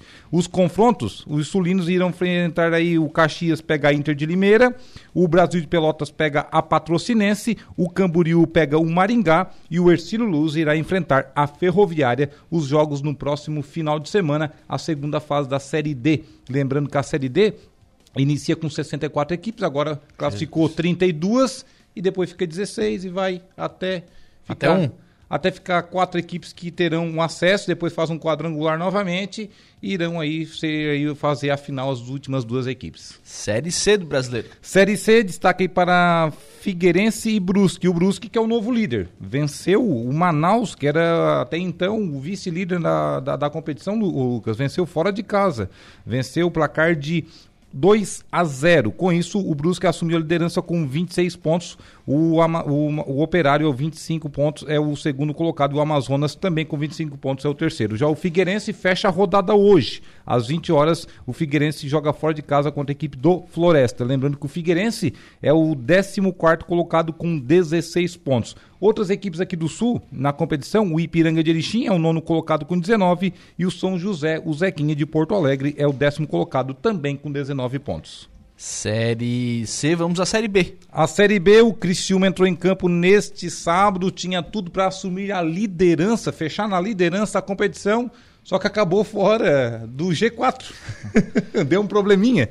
Esqueceram de combinar com o outro Tigre o Tigre Paulista, o Novo Horizontino. Acabou que o Novo Horizontino venceu o placar de 1 a 0 esse jogo sábado à tarde aqui no estádio Heriberto Wilson. E o Cristiano acaba aí na quinta colocação e o Novo Horizontino é o novo líder da Série B do Campeonato Brasileiro. Foi a 36 pontos e assumiu a liderança da competição. Outros jogos, além de Cristina 0, Novo Horizontino 1, também tivemos o CRB vencendo a Ponte Preta, placar de 1 a 0. O Mirassol fez 2 a 0 na Tombense, Vila Nova empatou em 1 a 1 com o ABC. O Havaí venceu mais uma fora de casa. Ituano 0, Havaí 1. O Guarani fez 1 a 0 no Atlético de Goiânia. O Juventude fez 1 a 0 no Ceará. Sampaio Correia 1, Esporte 2. O Esporte vencendo fora de casa, depois de ter perdido em casa para o Vitória na rodada passada. E hoje, no complemento da rodada, temos mais catarinense em campo. Daqui a pouquinho, às 19 horas, lá no estádio Manuel Barradas, o Barradão. O Vitória recebe a Chapecoense e ainda teremos no Estádio do Café, no mesmo horário, 19 horas, Londrina contra Botafogo de Ribeirão Preto. A classificação tem Novo Horizontino 36. O segundo é o Vila Nova 35, o terceiro é o Esporte também 35, o quarto é o Vitória 34. O Criciúma por critérios é o quinto colocado também com 34 pontos. A Chapecoense abre ali a zona de rebaixamento, 17 com 18, o Havaí o 18 com 17 pontos. O, o Criciúma não há o que se reclamar sobre o Criciúma ainda, né? Acho que uma, é uma derrota em casa, claro, não estava na programação do Criciúma, mas acontece, né? Vai fazer falta lá o, na frente. O grande né? problema é a questão do desempenho, né? É, vai fazer falta lá na Acho frente. O Criciúma né, começou a sentir a, a continuidade da competição, né? É, começou a ficar alguns jogadores fora por lesão, suspensão, enfim, tudo mais, aí começou a pesar, né? Tanto é que anunciaram agora à tarde o retorno do volante Barreto, né? Lembra do ah, Barreto? É? O Barreto foi anunciado aí como novo reforço aí para a sequência da Série B do Brasileirão. Barreto anunciado, Barreto que jogou no Fluminense, passou por outras equipes aí do futebol brasileiro, está de volta ao estádio Heriberto Wilson, será o reforço do Criciúma. O Criciúma viu nitidamente que ali não tem substituto, por exemplo, para o Arilson, né? É. O Arilson fora não tem um substituto à altura daquele camisa 8 que o Criciúma hoje tem. É, é verdade.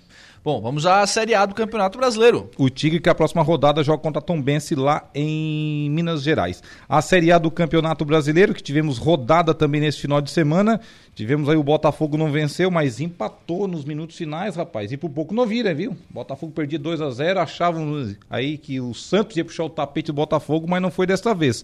Tivemos Não, aí... ia, não vai ser o Santos que é. E não ia ser o Santos, né? E por pouco não perdeu no final ainda, né? Não ia ser. O Alaor que me desculpe, mas não ia ser o Santos. Não ia ser o Santos, Não, né? não. Tava até anormal, né? O Santos fazer 2x0 no Botafogo. é, né? tava estranho. Santos 2, Botafogo também 2, Tanta esse jogo gente na Vila puxar esse Belmiro. tapete não ia ser o Santos. É, teve É, o é Grêmio esperar- a chance. É igual esperar que o Vasco vai fazer isso. Não vai. Tivemos o Palmeiras com a chance toda no Allianz Parque, tivemos o Grêmio aqui em Porto Alegre com essa chance, não puxaram. É. Aí tu então... vai esperar que o Santos vai fazer isso? Não, né? Quase fez, me, né? me desculpem os Santistas, É. mas não com esse Santos aí. Santos 2 a 2 com o Botafogo, Flamengo empatou no sábado no Maracanã 1 a 1 com o América Mineiro, Palmeiras voltou a vencer, fez 3 a 1 no Fortaleza em casa, o Bahia ficou no 0 a 0 com o Corinthians na Fonte Nova, também tivemos o Cuiabá vencendo na Arena Pantanal 2 a 1 o São Paulo, o Grêmio, que é o vice-líder, fez 1 a 0 no Atlético Mineiro. Red Bull Bragantino Internacional ficaram no 0 a 0 O Cruzeiro perdeu mais uma em casa. 1 a 0 para o Goiás, lá no estádio Independência. O Vasco, então, nem se fala, né? O Vasco não. Tá complicado a situação do Vasco. O novo lanterna do Campeonato Brasileiro perdeu em casa para o Atlético Paranaense 2 a 0 lá no estádio São Januário. E hoje, no complemento da rodada, Lucas, teremos Coritiba e Fluminense. Esse jogo daqui a pouco, às 19 horas, no estádio Couto Pereira. Vamos para a liderança? Botafogo, 40 pontos. 11 a mais do que o vice-líder Grêmio, que tem 29. O terceiro colocado é o Flamengo com 28, o quarto colocado também com 28 pontos é o Palmeiras. Na quinta colocação, hoje de pré-libertadores, tem o Atlético Paranaense com 26 e o São Paulo com 25. Muito bem, tá? Então a Série A do Campeonato Brasileiro estreou o D? Estreou o D. Lembrando que a estreia do Cudê marcou aí a maioria, né, dos treinadores estrangeiros agora na Série A do futebol brasileiro, 11 a 9. E aí? Estreou, estreou o Cudê, estreou também o Ramon Dias no Vasco. Alguma coisa diferente, Lucas? Sim. O técnico. O Inter chutou alguma bola mais a gol? o técnico era diferente. Não, eu, sinceramente, eu fiquei muito preocupado com uma situação. No caso internacional, né? Porque o Ener Valencia tinha feito uma partida e não tinha feito gol. Mas também não, não teve uma chance clara de fazer gol, né? Ontem ele teve, ontem ele perdeu gols. E eu achei isso muito preocupante. Chegou para ser a solução do ataque, né? E perdeu gols. E Perdeu os sofreu um gol- pênalti também, Perdeu né? gols que eu acho que o Luiz Adriano faria. Teve uma bola ali que eu acho que o Luiz Adriano faria aquele gol. E o Ener Valência perdeu. Aquela coisa, não é aquele Aí cara isso- que vai chegar isso e vai resolver de imediato, Isso né? me preocupa. Ele não vai resolver de imediato, ele é um cara que de conjunto, né? O Ener Valencia é aquele atleta de conjunto. Ele tem que estar Não. mais engrenado com o time. Com que ele ganha, ele tem que aquele gol, ele não, Mas não. aque- aquele gol ali era ele. É, ele veio para resolver de imediato. Era ele. Só que ele não é Era essa ele. característica de chegar e já ir resolvendo, né?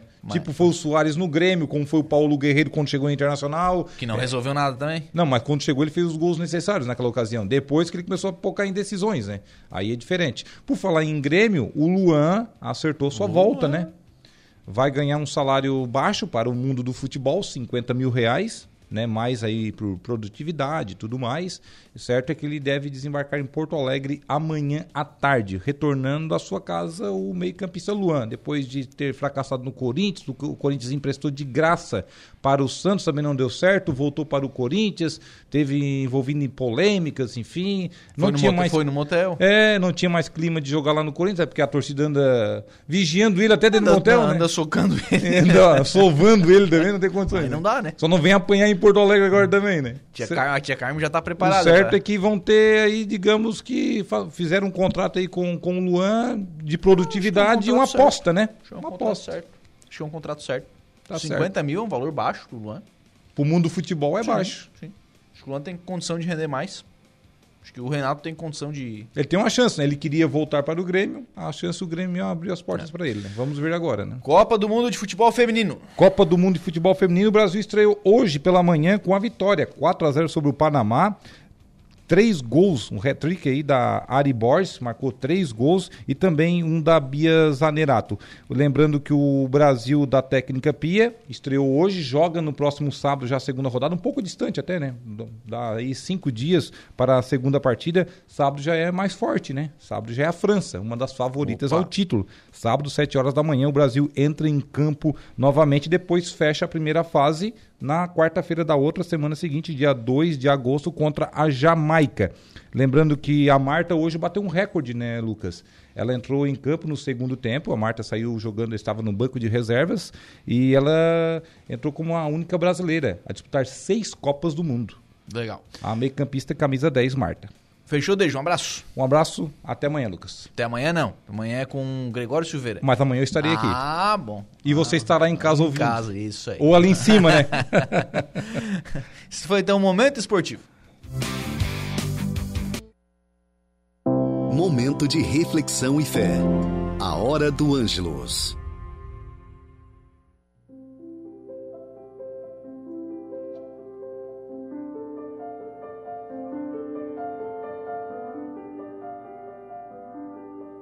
Olá, queridos ouvintes do programa O Dia em Notícia. Rainha do céu, alegrai-vos, aleluia, porque quem merecestes trazer em vosso seio, aleluia. Ave Maria, cheia de graça, o Senhor é convosco. Bendita sois vós entre as mulheres, e bendito é o fruto do vosso ventre, Jesus. Santa Maria, Mãe de Deus, rogai por nós, pecadores, agora e na hora de nossa morte. Amém ressuscitou como disse, aleluia. Rogai a Deus por nós, aleluia. Ave Maria, cheia de graça, o Senhor é convosco. Bendita sois vós entre as mulheres, e bendito é o fruto do vosso ventre, Jesus. Santa Maria, Mãe de Deus, rogai por nós, pecadores, agora e na hora de nossa morte. Amém. Exultai e alegrai-vos, ó Virgem Maria, aleluia porque o Senhor ressuscitou verdadeiramente. Aleluia. Ave Maria, cheia de graça, o Senhor é convosco. Bendita sois vós entre as mulheres, e bendito é o fruto do vosso ventre, Jesus. Santa Maria, Mãe de Deus, rogai por nós, pecadores, agora e na hora de nossa morte. Amém. Oremos. Ó Deus, que vos dignastes alegrar o mundo com a ressurreição do vosso Filho Jesus Cristo, Senhor nosso. Concedei-nos, vos suplicamos, que por sua mãe, a Virgem Maria, alcancemos as alegrias da vida eterna. Por Cristo nosso Senhor. Amém. O Senhor esteja convosco, Ele está no meio de nós. O Senhor te abençoe e te guarde, te mostre a sua face e tenha misericórdia de ti volva para ti o seu olhar e te dê a paz. O Senhor te abençoe, em nome do Pai, do Filho e do Espírito Santo. Amém. Meu irmão, minha irmã, eu te desejo uma abençoada noite e um bom descanso. Até amanhã, se Deus quiser.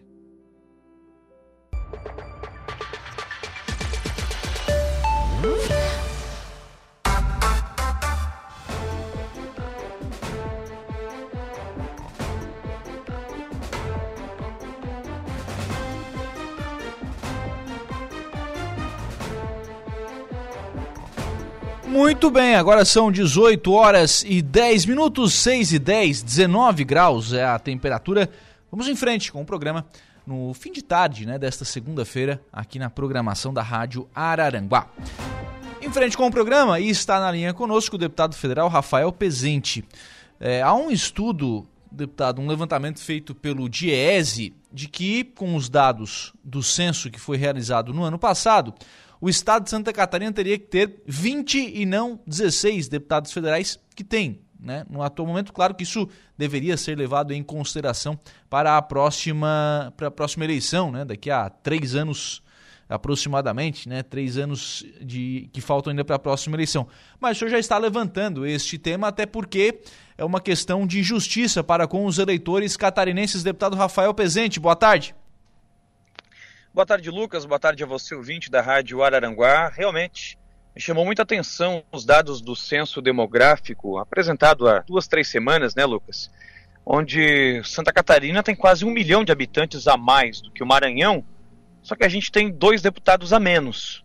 E os estados têm o número de seus deputados calculado conforme a população. O Senado não, né? O Senado representa as unidades da federação. Então, todos os estados têm três senadores, independentemente do tamanho de cada um.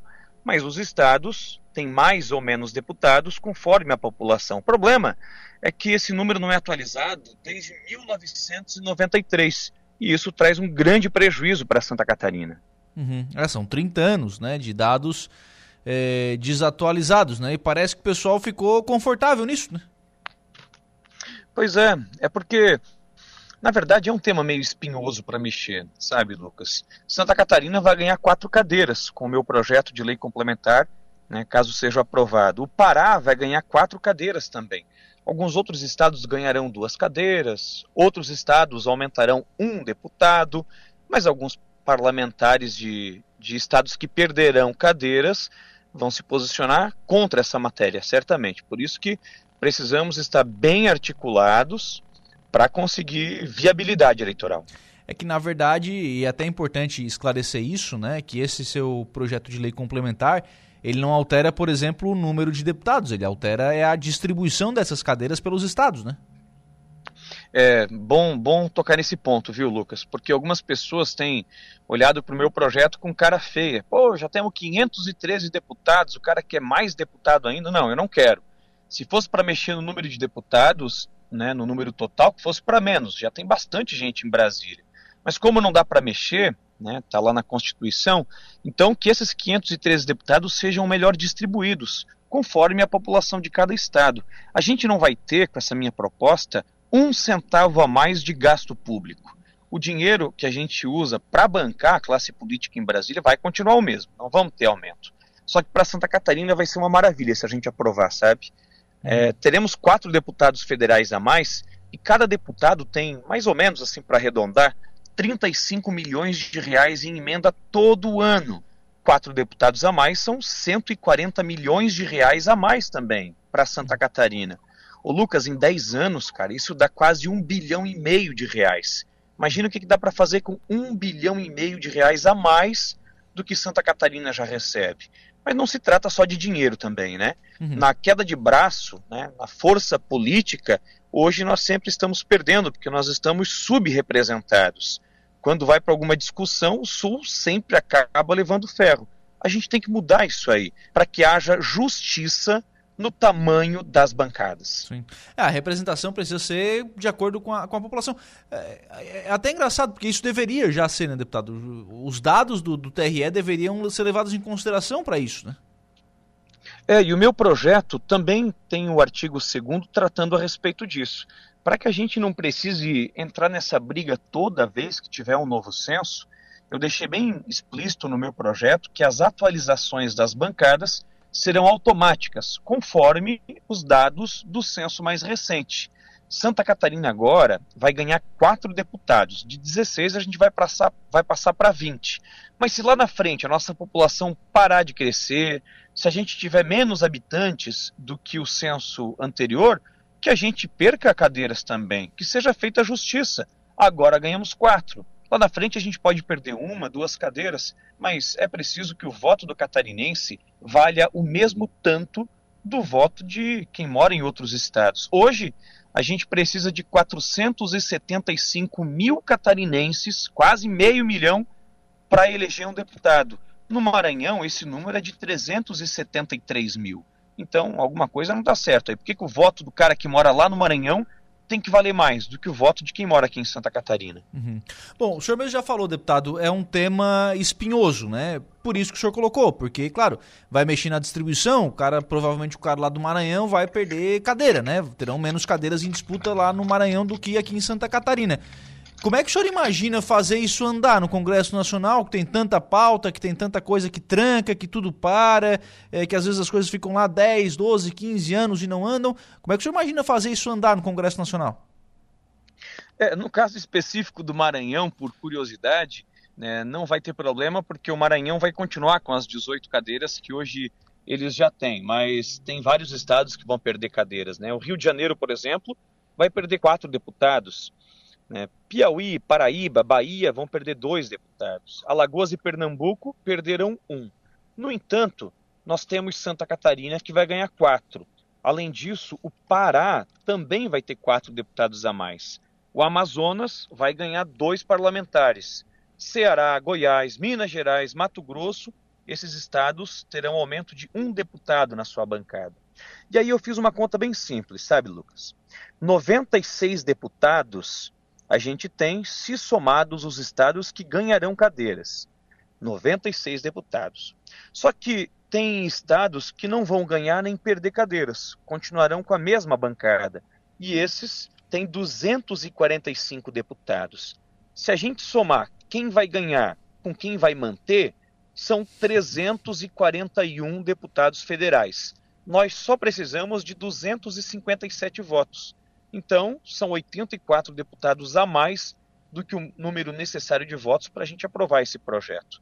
Eu apresentei o projeto antes do recesso parlamentar, estava um turbilhão, estava uma loucura lá em Brasília, votando reforma tributária, arcabouço fiscal, voto qualificado do CARF, era uma uhum. loucura. E daí não consegui né, articular a bancada de Santa Catarina e outros estados para a gente dar celeridade nessa votação. Mas agora, depois do recesso parlamentar, com as coisas um pouco mais acalmadas, a gente vai sentar com os estados que ganharão cadeiras para a gente elaborar um plano e dar viabilidade né, para esse projeto. Tem que convencer a turma do empate, então, para conseguir fazer andar o, andar o projeto, deputado. É, é bem isso mesmo. Eu tenho que convencer a turma que não vai ganhar e nem perder a estar tá com a gente né, nessa claro. peleja. Até porque agora eles podem não ganhar nenhum deputado, mas daqui a pouco, com o novo censo, aprovado esse meu projeto, eles poderão ganhar uma, duas cadeiras, né? Depende daí é da competência do Estado de atrair mais pessoas. Por que, que o Estado de Santa Catarina teve a sua população tão aumentada assim? Porque Santa Catarina é o exemplo para o Brasil. Aqui é um estado onde o Brasil dá certo. Apesar de a gente ser sempre rejeitado, sempre escanteado na hora de distribuir recurso, os catarinenses eles fazem muito bem o seu papel. E aí o estado se torna uma terra atrativa para buscar empresas, para que as pessoas resolvam morar ali, que os outros estados se esperem em Santa Catarina e também uhum. possam atrair mais população para ganharem cadeiras. E a questão momento também, né, deputado Rafael, porque, vamos lá, né, é, o seu projeto ele não é apresentado num momento pré-eleitoral, né, tá, tá longe da eleição, a eleição falta bastante tempo ainda, deixa a eleição para depois. Vamos resolver a regra do jogo primeiro, né? É isso mesmo, né? Tive sorte, inclusive, de analisar os dados do censo assim que ele saiu. Porque se eu deixasse para apresentar esse projeto no meu último ano do mandato, certamente seria encarado como uma ação eleitoreira. O cara está querendo se beneficiar, porque claro. se aumenta o número de vagas em Santa Catarina, é mais fácil para ele se reeleger. E não é esse o objetivo. Eu não era deputado até anteontem, cara. Esse é o meu primeiro mandato. Se eu não me reeleger, não tem problema nenhum frescura não tenho, preguiça também não, volto a plantar cebola, né, de onde eu saí. Então não é esse o objetivo. O objetivo é dar um pouco mais de respeito para Santa Catarina, porque poxa, a gente manda tanto dinheiro para Brasília, né? É uma fortuna que vai todos os anos para lá. E a gente entra governo e sai governo e está recebendo só migalha, só esmola.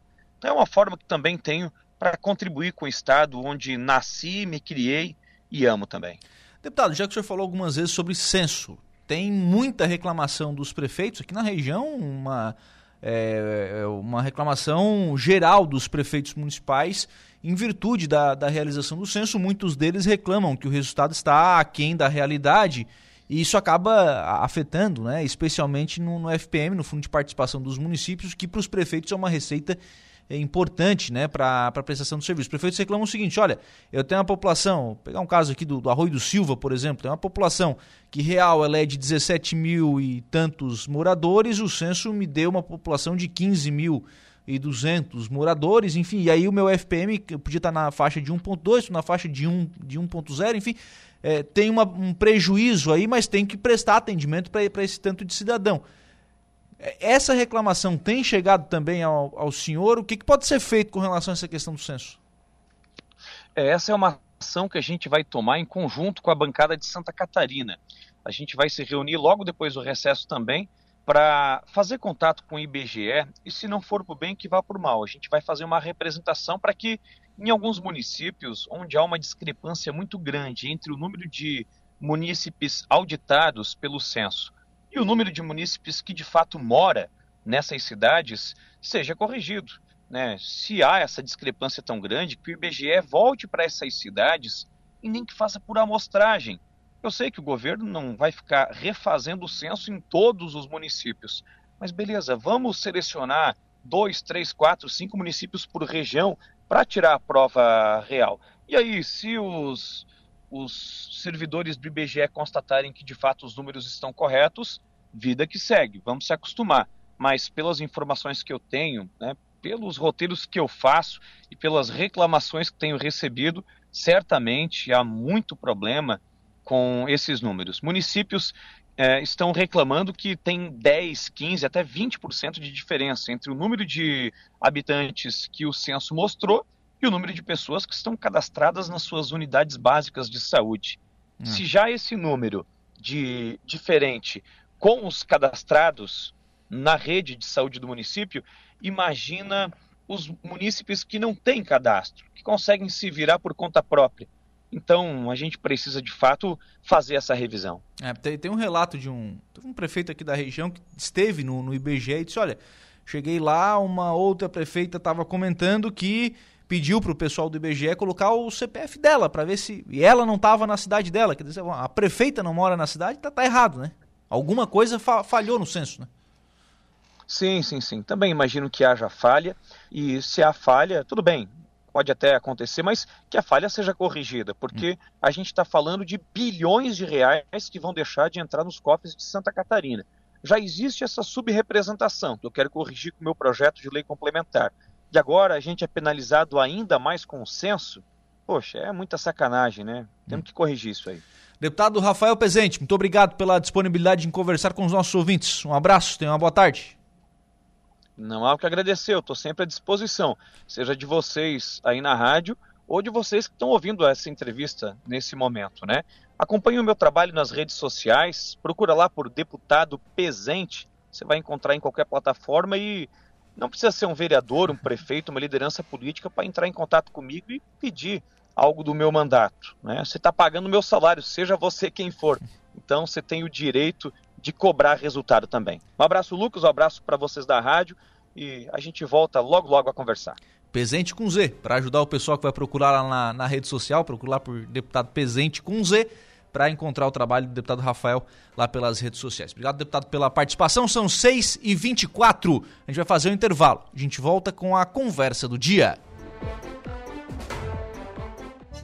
Todos os dias, a partir das quatro da manhã, você ouve Campo e Cidade.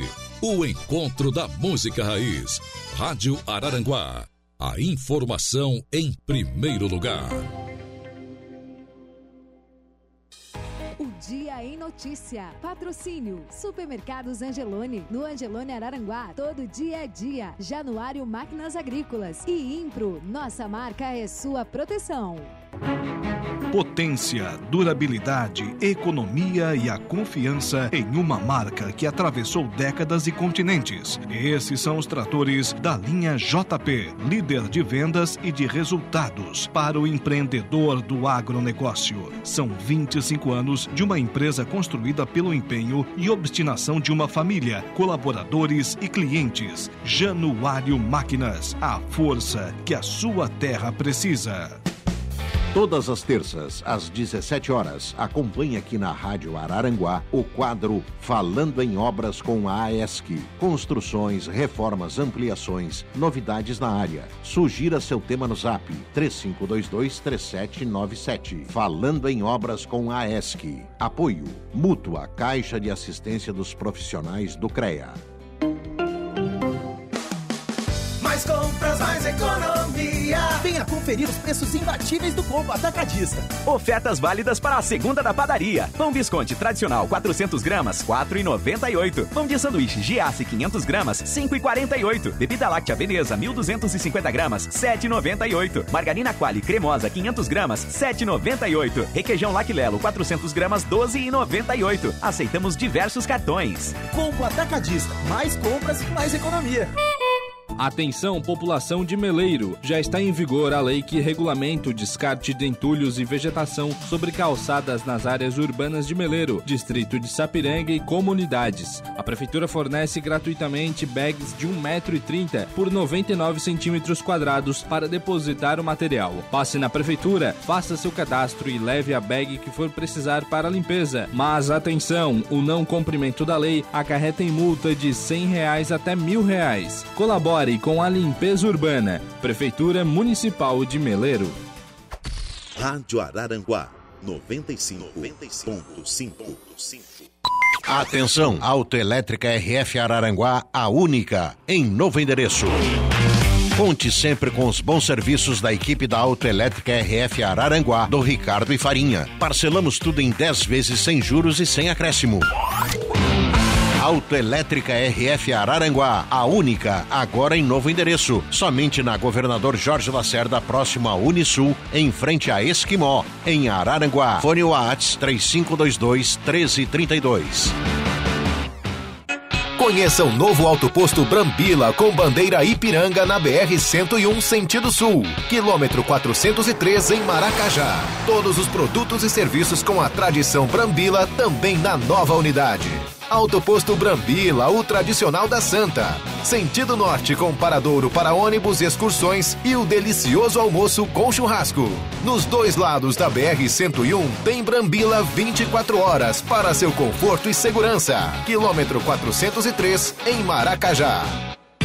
Quer lançamento? Então vem pra Vipcar Citroën e conheça o novo C4 Cactus 2024 a partir de 106.990 reais. Venha fazer um test drive. Novo C3 à pronta entrega a partir de 69.990 reais com taxa zero em 24 vezes. Vem pra Vipcar Citroën, Araranguá, Criciúma e Tubarão. No trânsito escolha a vida. Citroën. Ser um profissional qualificado garante muitas oportunidades e o Senac oferece o melhor aprendizado para você conquistar a sua. Estão abertas as inscrições para os cursos técnicos em massoterapia e modelagem do vestuário de forma presencial, além de diversas opções na modalidade EAD. Com parcelas a partir de 157 reais, você pode se qualificar em uma instituição que é referência nacional. Inscreva-se em sc.senac.br/técnicos. Cursos técnicos Senac. Você é reconhecido pelo mercado. Super ofertas, segunda surpreendente. Leite Terra Viva 1 litro, 3,77 cada. Pão francês, 8,88 o quilo. Peito de frango com osso Copacol, 6,89 o quilo. Lava roupas Tixan 1,6 quilos, duas unidades ou mais, 3,98 cada. Promoções todos os dias. Qualidade com preço baixo. Avimar. Supermercado. A Ótica Maciel tem de tudo para você presentear quem você tanto ama: relógios, alianças, óculos de sol e de grau, lentes de contato e joias do jeito que você tanto procura. Então presenteie quem você tanto gosta com presentes da Ótica Maciel. Em Araranguá, na Rua Mário José Pereira, 1860, no bairro Coloninha. Telefone 3524 5487.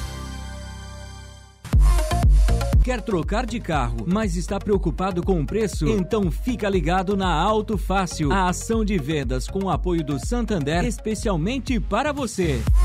Mais de 200 carros no maior feirão de veículos da região. Compre o carro que você está procurando com muitas condições especiais. Só na Auto Fácil Veículos até o dia 31 de julho. Aproveite Auto Fácil Veículos na rodovia Governador Jorge Lacerda, em frente à antiga Unisul Araranguá. Fone Whats 48 3524 0086. Consulte condições nas revendas Auto Fácil.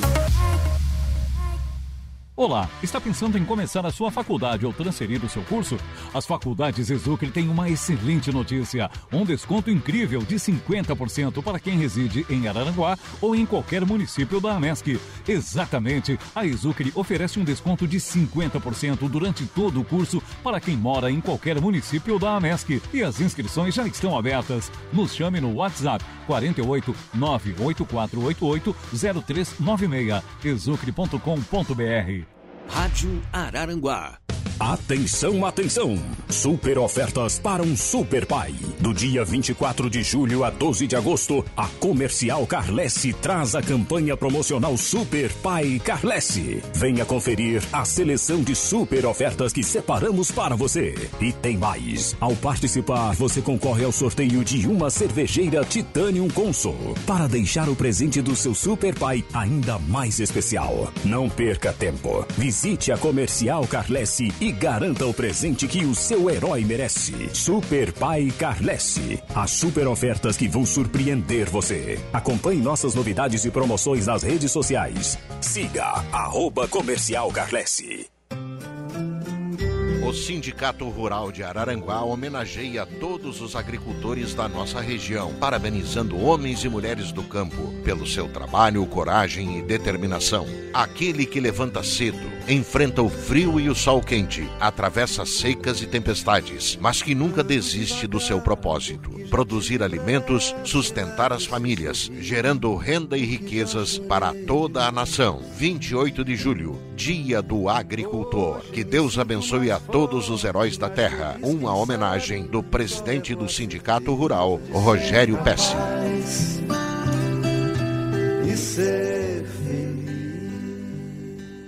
Promoção Compra Forte da Sorte. Um ano de carrinho cheio com forte atacadista. Confira as ofertas. Hambúrguer misto chuletão 56 gramas 69 centavos. Composto lácteo ninho 380 gramas grátis 10% 16,59. Café Bom Jesus 500 gramas 10,70. E cerveja Skol Lata 350 ml 2,69. Beba com moderação. E tem a Forte do dia. Queijo mussarela só leite a 27,78 kg. Compra Forte da Sorte. Participe e concorra a um milhão em prêmios.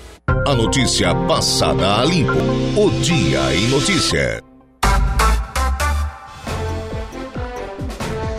18 horas e 33 minutos, 6 e 33, 19 graus é a temperatura. Vamos em frente com o programa O Dia em Notícia na tarde desta segunda-feira. Nós vamos agora à conversa do dia. A conversa do dia. Boa noite, Saulo Machado. Boa noite, tudo bem contigo? Tudo calmo, e aí? Mas te mandei a mensagem um pouco atrasada. tu vai começar entregando o bastidor? eu vou, não, eu vou contar. Agora eu vou contar. O Saulo é, saiu. É aquela do, do Gaudêncio? Não sei se te conto. Conta. Ah, vou, Ah, contar, vou, vou contar, vou contar. O Saulo saiu pra, pra ir à terra natal dele, que é Rio Grande, lá no, no Rio Grande do Sul. E deixou uma entrevista hoje de manhã, no programa Dia Dia Agendada, com o Dr. Gustavo Vizinoni, da Oral Sim. Um abraço, Dr. Gustavo, está completando dois anos a clínica aqui em Araranguá. né? Foi uma, foi uma bela entrevista, viu? Foi bem bacana, ele lembrou alguns fatos interessantes da história da, da Oral Sim aqui em Araranguá. E aí, os, só que a entrevista foi às 8 da manhã, 8 e 10 começou a entrevista. E eu recebo nove e tanto, eu recebo uma mensagem do Saulo, olha, a entrevista Oral Sim é sobre os dois anos da, da clínica aqui em Araranguá. Eu digo, ué, mas agora não dá mais, né? Agora já, já foi a entrevista, já, já terminou, faz uma hora que terminou já a entrevista. É, dois- du- duas coisas aí. Primeiro que ele mandou hoje de manhã, pra mim, né? E aí eu acordei, como eu não estou no ar, então eu não fiquei ligando. Tu não acordou às cinco? Nem vi que horas eram. Quando eu olhei, eu mandei pra ti agora. Aí já era nove horas, quer dizer, foi um pouco atrás, mas deu pra aproveitar Não. alguma coisa, entendeu? Deu, deu, ô, ô, mas deu. Ajudei bastante, não te Ajudou. deixei na mão. né? Não, não, jamais. Saulo, eh, o que você acha de quatro deputados a mais em Santa Catarina? Pra quê? Qual é a necessidade? A única vantagem que eu vejo para o Estado é que seriam 35 milhões de emendas a mais por ano, né? Por deputado. Mas é isso que tem que acabar, cara. Deputado não tem que fazer emenda nenhuma. Isso é coisa do governo. A gente tem que parar de pedir migalha para deputado. E aí a gente tem que ficar correndo atrás de deputado e agradando, puxando o saco para ganhar uma emenda. Que o dinheiro não é dele. O dinheiro é nosso, é do Estado. Tem que repartir esse bolo e o deputado vai fazer lei, que é o que ele tem que fazer. Tem que acabar com esse negócio de deputado obreiro. Tá tudo errado nesse país. Vão consertar? Claro que não. Lógico que não vão. Para que mais deputado? Para que mais vereador? Já disse aqui, o Arroio de Silva agora com censo, querem botar mais dois vereadores no Arroio. Para quê? Se eu vejo coisa que os vereadores não veem, não veem aqui, eles não fazem indicações? Quantas indicações fazem os vereadores do Arroio por sessão? De duas, três. Tá, o Arroio não tem mais nada para pedir? Ou não pede que o prefeito não quer? Então, para que vereador? Não, não precisa vereador, então. Não, não, não, não, não precisa. Nove tá bom. 15 Araranguá, agora tem 15. Já teve 10. No tempo em que ficou com 10, alguém sentiu falta dos 5? Ninguém. Ninguém, só quem não recebeu salário. É só isso, estamos falando disso. O- a, a- a democracia no Brasil é muito cara. num país sério, em vários países mais sérios, o Lucas é jornalista. Ele se elegeu deputado estadual.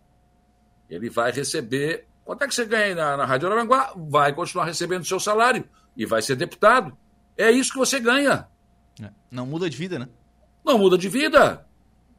Tem gente que enriqueceu como deputado federal e estadual. Não vem dizer que não, que enriqueceu sim. Ganhou dinheiro sim. Então, isso tem custo. Quem paga somos nós. Quem paga isso, a conta é eu, senhor, a senhora que me ouve. Todos nós pagamos essa conta. E aí, não sobra para educação, não sobra para um monte de coisas. Não sobra para um monte de coisas. Quer ver um exemplo? Houve aquela onda emancipacionista, né? Eu. Ermo, por exemplo. Olha o tamanho de ermo, cara. Não estou dizendo que ah, não foi, não foi correto, mas que não precisava se emancipar, não precisava. O Arroio de Silva hoje tem 18, talvez tenha 18 mil habitantes. Sabes quantos habitantes tem na Praia do Cassino, em Rio Grande? 55 mil. E não é emancipado. Faz parte de Rio Grande. Tem 55 mil habitantes, tá? Uma noite fantástica, as pessoas moram e trabalham no cassino. Não é que nem aqui que o pessoal tem que morar no Arroio e trabalhar em Aranguá, ou vice-versa. Não, não, não. Os caras moram e trabalham lá. 55 mil habitantes. E não é emancipado e nunca houve nenhum movimento emancipacionista. Então, essas coisas, eu, olha, quanto mais deputados, não é que vai melhorar a representatividade, porcaria nenhuma, mentira isso. Mais salários serão pagos, mais direitos serão pagos, há mais emendas. Não, o Estado tem que ficar com esse dinheiro. Ou então, pegar o seguinte, dividir melhor esse bolo. É, eu, Ah. só, eu só vou fazer a observação aqui, Saulo, nessa tua linha de raciocínio, que pela proposta do deputado Rafael Presidente, ele não está criando cargos de deputados, ele está redistribuindo, porque o argumento é de que Santa Catarina é prejudicado em virtude de que o número de eleitores aqui ele, é, ele tem crescido em comparação a outros estados, então o estado de Santa Catarina ganharia, mas outros estados perderiam. Só vou fazer essa, essa observação. Né? Mesmo assim, para que mais deputados? Não, não, não, não tô discordando do argumento, só tô. é, Vai gastar mais. Vai gastar mais do mesmo jeito. Mesma coisa. Não adianta. Mais deputados não vai resolver o problema de Santa Catarina. Se fosse esses que estão aí, já tinham resolvido tudo. O problema é que a gente confunde o poder legislativo com o poder executivo.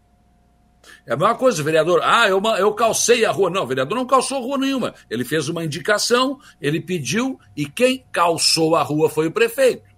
Talvez a pedido do, ah, do vereador ou a pedido do deputado. Essa coisa de emenda está virando uma coisa muito perigosa. Tem aquela, aquelas emendas lá, né? Que o Lula disse que era uma vergonha. Que, mas orçamento secreto, orçamento secreto. É, esse negócio aí. No, no outro é vergonha, nesse agora não é tão vergonha. Esse agora assim. não é, porque agora eu sou o presidente. Mas é o que eu digo. Eu só não roubo porque não tenho oportunidade. Talvez seja isso. Ó, né? o, o Alisson tá dizendo um negócio aqui que eu acho que ele tem. Não, não é que ele tem. Ele tá coberto de razão. Parece até que deputado é igual vereador, só fiscaliza. Tá certo, é isso. Não, não é que só fi- fiscaliza. É, fiscaliza e faz lei. É, esse é o papel do, do- do legislador. O papel do vereador e do, e do, e do deputado deputado- é fazer leis, é legislativo, é, legislar. É não, legislar. Não é, não é que parece, é que é isso. Ele fiscaliza e É faz lei. isso. É. isso. É que no Brasil tudo é diferente. Até o VAR não pegou aqui. o VAR não funciona aqui, a gente não consegue trabalhar com VAR, que era para facilitar e está dificultando. Então eu não vejo, eu não vejo nenhuma vantagem em ter mais deputados. Não vejo, sinceramente não vejo. Acho que nós temos que rever tudo isso. Quanto fica para o governo federal, quanto fica para o estadual e tira mais uma parte do federal, mais uma parte do estadual e joga direto no município. Porque aqui é que a coisa acontece. Aqui o prefeito vai no supermercado, aqui o prefeito anda na rua, o vereador anda na rua também. O cara te encontra na rua, como é que é? E a minha rua, né? Ou tu encontra o Jorginho Melo por aqui? Não encontra. Tu encontra o deputado federal por aqui? Quando eles vêm aqui, né? Quando eles vêm. Então, quer dizer, é no município que acontece. Se o município se tirar um pouco do governo federal, mais um pouco do estadual e jogar nos municípios, eles não vão precisar ficar mendigando emendas. É aquela Não coisa, vão. que, é aquela coisa que a gente fala sempre aqui da, da mudança da mudança não, da, da, dos, dos valores invertidos, né? Da, da- É. das prioridades invertidas. A prefeitura fazendo coisa que é do Estado, o Estado fazendo coisa que é da União, a União fazendo coisa que é da prefeitura, é o deputado fazendo coisa que é do Executivo, o Executivo tentando fazer coisa que é do Legislativo, tá, tá tudo bagunçado, né? É uma esculhambação isso. É uma esculhambação isso. Não é assim. O deputado tem influência, sim, para conseguir uma obra, sim. Ele vai lá, ele tenta, ele busca. Entendeu? Agora, ele não é o executor da obra. Ele não fez a obra, ele pediu a obra. Então, são coisas assim que o brasileiro não entendeu ainda. Como é que funciona esse negócio. Infelizmente, ainda não entendeu. Boa noite, Não entendeu. Boa noite, amigos. Concordo com você, Saulo. Eu só vou voltar para deputado quando eles mandarem as leis para ladrão bandidos. Pois é, é uma coisa. É isso. É isso, é o, João, é o. João Viana, só para registrar aqui, né? Ô, João, se trata disso. Eu vou votar num cara que pensa como eu. Pra mim, bandido tem que ficar na cadeia, tem que entrar lá e não sair mais, mofar. Tem que acabar com esse negócio de audiência de custódia, de um monte de porcaria e penduricado que tem aí, e o cara ter que ter uma, uma série de furtos para depois então ficar preso. Não, não, tem que acabar com isso. Quem é que muda? Congresso Nacional, é lá em cima. Um deputado, eu, no último deputado que eu votei, foi, foi por isso. Foi por isso. Numa das entrevistas que ele me deu, ele falou exatamente o que é o que eu acho que ele. Né? Senador também, escolhi assim. Escolhi assim. Não vou dizer quem é, porque não vou revelar meu voto. Mas assim eu escolhi meu voto.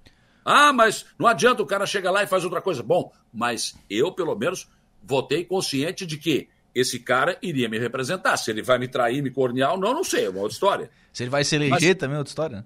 Ah, é outra história. É isso aí. Agora, é- é- eu, eu escolho o meu voto assim. É outra coisa, a questão do voto útil, né? Tal do chamado voto útil, né? Ah, não vou votar porque já perdeu. Ah, peraí, cara, tem que votar em quem tu quer. Exatamente. Se perder, perdeu. Se ganhar, ganhou. Pronto. Mas, mas, mas ninguém ganha e ninguém perde É? na eleição, gente. Hã. Ninguém ganha e ninguém perde na eleição. Ah, perdi a eleição. Força de expressão. Sim, sim. Você concorreu. Alguém tem que se eleger. Alguém tem que se eleger e ter um número determinado. Entra quem, quem consegue, fica fora quem não consegue. E pronto. É. Não vou votar no Lucas porque, ah, esse aí é franco favorito, vai, não pode perder. Tem gente que acha Perdeu que votar em quem, quem não ganhou a eleição é perder o voto. Olha só. E, Não por, é, e por incrível é. que pareça, olha como tem gente. Tem, Tem um tem, tem bastante, tem, tem bastante. Tem ainda aqueles que têm 5, 6 votos. Eu tenho 5, 6 votos. Como é que tem 5, 6 votos? Não, eles votam onde eu mando. Ah, mas que democracia linda é essa, hein? Os caras votam de tu manda. Eu não garanto que eu acerto o meu. Pois então, rapaz. e aí o candidato a vereador, por exemplo, o deputado chega no lugar e diz, "Não, eu tenho 10 votos. 10 pessoas votam onde esse cara manda. Olha que democracia linda. Né? Ah, aí não dá, né? Vai mudar isso? Não Hã? vai. Não, eu não vejo perspectiva de mudança. Não vejo. Não vejo. E assim, ó. Se eles estão discutindo isso, vão aumentar o número de deputados, não quero nem saber o que eu penso, o que tu pensa, quem é que pensa, o que deixa de pensar. É mais fácil do que redistribuir, né? então vamos fazer o seguinte: vocês, vocês pegam mais quatro, fico feliz, a gente fica com os nossos aqui, tá tudo certo. E vamos aumentar o número que é, é mais fácil nós fazer um acordão aqui do que nós dar bola pra eles lá É, embaixo. eu sou contra isso, rapaz. É É, isso aí, mais é cargo político, é mais teta, é mais assessor, é mais um monte de gente, é mais um monte de é, direito de gasolina, direito de eh, moradia, direito. Terno, rapaz, não é um- esquece do terno. é um penduricalho do cão. E quem é que paga isso? Nós.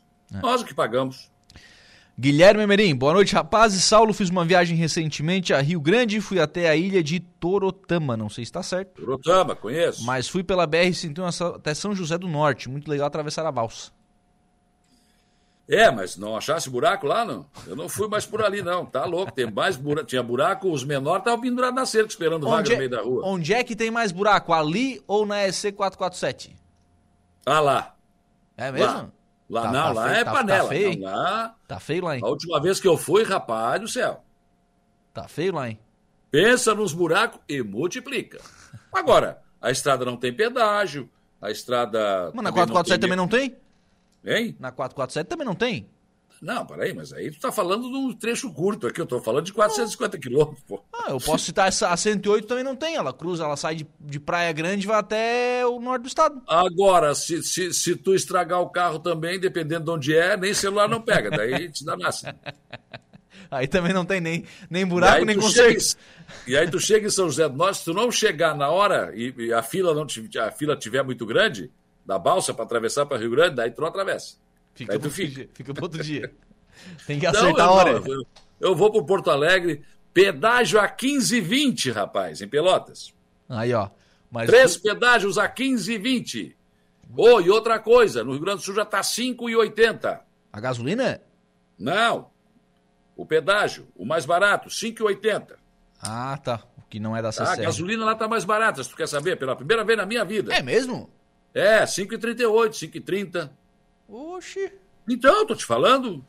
Ó, mas o Guilherme tá dizendo aqui, ó, tá um tapete, arrumaram agora a estrada Ah, e tu não me avisa também? Eu fiz toda aquela volta lá pra quê, rapaz? Toma, tonto. tu não me avisa, rapaz? Que coisa séria. Mas nem na mostarda ali não tem? Ah, não acredito. Não, ali tem que ter uns buraquinhos ali. né? Mas ali era tradicional. Tem, tem uns de estimação ali. Depois daquele posto BR que tem ali, quem vai, rapaz, dali pra frente. Cara, eu não tenho a menor... Era pepino. Eu não tenho a menor ideia de onde é que vocês estão falando. Mas a menor ideia. Tu vais pela. Não, eu não vou. Eu não vou. Não, não, tu chega ali Já em resolve. Osório, entra e lá em cima, antes de ir pra Tramandaí, tu entra à direita. E aí tu vai embora. Aí vem Palmares, vem. Segue reto toda a vida? Tavares. Segue reto toda a E vida? ali é a rota da cebola. Tu compra saco de cebola a 10 reais ali. Opa. A gasolina tá mais barata. A gasolina Já- já tá Não, a, a gasolina tá mais barata. A cebola tá barata. O que mais tem barato? Vou lá fazer uma feira, né? Então, já te interessasse. Depois, eu, por 10 reais, eu te dou. Passo o GPS. tudo é negócio, tudo é negócio. meu Tu presta atenção com esse negócio de dar coisa com 10 reais. aí. O... Tá baratinho, hein? Tá baratinho. Tá dado, tá dado, imagina. Tá dado no cepo do cara.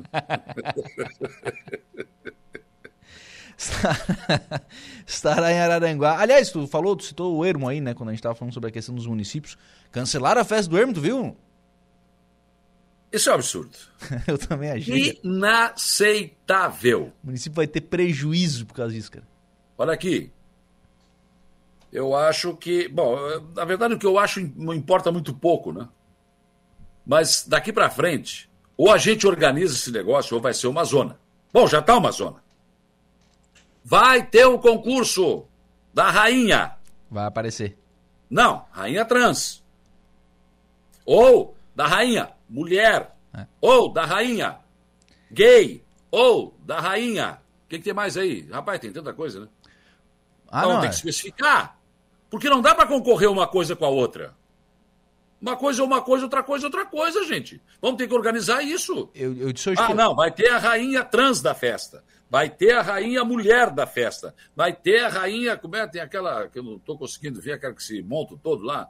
Drag. Ah. Vai ter a rainha drag da festa. Vai ter que ser assim. Senão, como é que vai ser? Eu, eu, eu Porque disse- se eu sou drag, eu também posso lá e me, me- me- vou, vou concorrer com as, com as mulheres.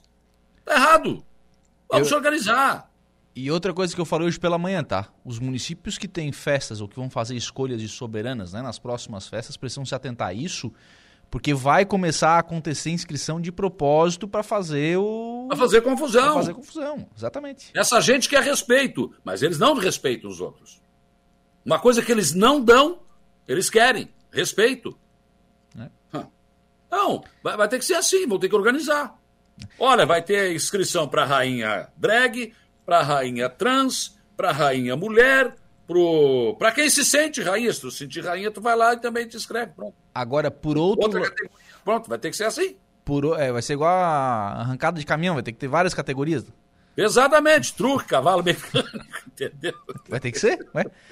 Agora, agora outra coisa, né? Cancelar a festa também eu achei demais, né? Mas nunca, eu não faria. Eu dava um soco na mesa e vou fazer a festa e é assim e acabou, e vai embora. Até E porque vão reclamar para quem quiser, vão se queixar pro bispo lá em Criciúma. quer cancelar, cancela a escolha das soberanas, não dá prêmio pra ninguém, ah, então mas tá, não tem rainha, a festa vai ser rainha Isso mesmo. aí. Pronto, acabou. Porque agora tu, ima- tu imagina o seguinte: César Menotti e Fabiano estavam contratados pra festa. O que, que, que vai fazer o César Menotti e Fabiano no, sábado? De, Vão cobrar dia- 50% do, do, do, do, do contrato. Ah, não, vão, vão tocar aqui em outra data, mas vai ter prejuízo. O município vai ter prejuízo Claro. por isso. E a série de contratos que tinha, locação de stand, eh, locação de estrutura, eh, Tudo isso vai ter multa. Tudo isso vai ter multa. E a gente tá falando de Ermo, né? A gente tá falando de Ermo, uma cidade pequena, que estava, obviamente, fazendo um Mas é esforço para fazer a festa. né? porque é em Ermo que cancelaram a festa. Queria ver se fosse em Criciúma, se o Clésio Savaro ia cancelar a festa. Duvido que ia cancelar a festa. Mas duvido mesmo. Clésio Savaro? Rapaz, mofas com a pomba na balaia. Não cancelava de jeito nenhum, conheço. Não cancelava. Pipocou o prefeito de Ermo. Pipocou. Guilherme. Ah, o que é isso, rapaz? Isso não tem, isso é absurdo. Isso é absurdo, vai discutir depois. Entra na justiça, vê o que vai rolar. Agora, pra- daqui para frente, acho que vai ter que ser assim, nós vamos ter que organizar esses concursos. Ou então, como é que vai virar? O que, que vai ser isso aí? Quer dizer, se entrar- você pro- protestar na justiça por um concurso de uma rainha de uma festa de ermo. Ah, não. Eu, olha, sinceramente, tem um assunto mais sério para tratar. O Tá louco. Guilherme Emerim per- tá dizendo que eu não perguntei. E eu, sinceramente, não entendi a pergunta do Guilherme agora. Se eu não perguntei, me desculpa, Guilherme, eu não, não entendi. Mas se for- ele fez uma pergunta pro, pro Dr. Gustavo Zinoni. Eu a fiz, tá? Mas se for outra pergunta, eu confesso que não vi. O Chiquinho, Homem de Ferro. Ótima noite, amigos. Nosso Brasil terá jeito algum dia? Pergunta o Chiquinho. Pelo menos aqui na região ainda conseguimos viver sem a violência de uma capital igual São Paulo. Abração. Chiquinho, que é de São Paulo, né? É de um grande É. centro, veio pra cá. Estão buscando essa vida mais pacata. É... o Mazinho. Mazinho Silva. Boa noite, Saulo. Seria um trans muito feio. Mas eu não disse que eu vou concorrer, rapaz. Eu, eu, eu vou pra Câmara de Maracajá depois dessa. Concordo contigo, Basil. Pra- Concordo, seria, seria, porque não sou e não você.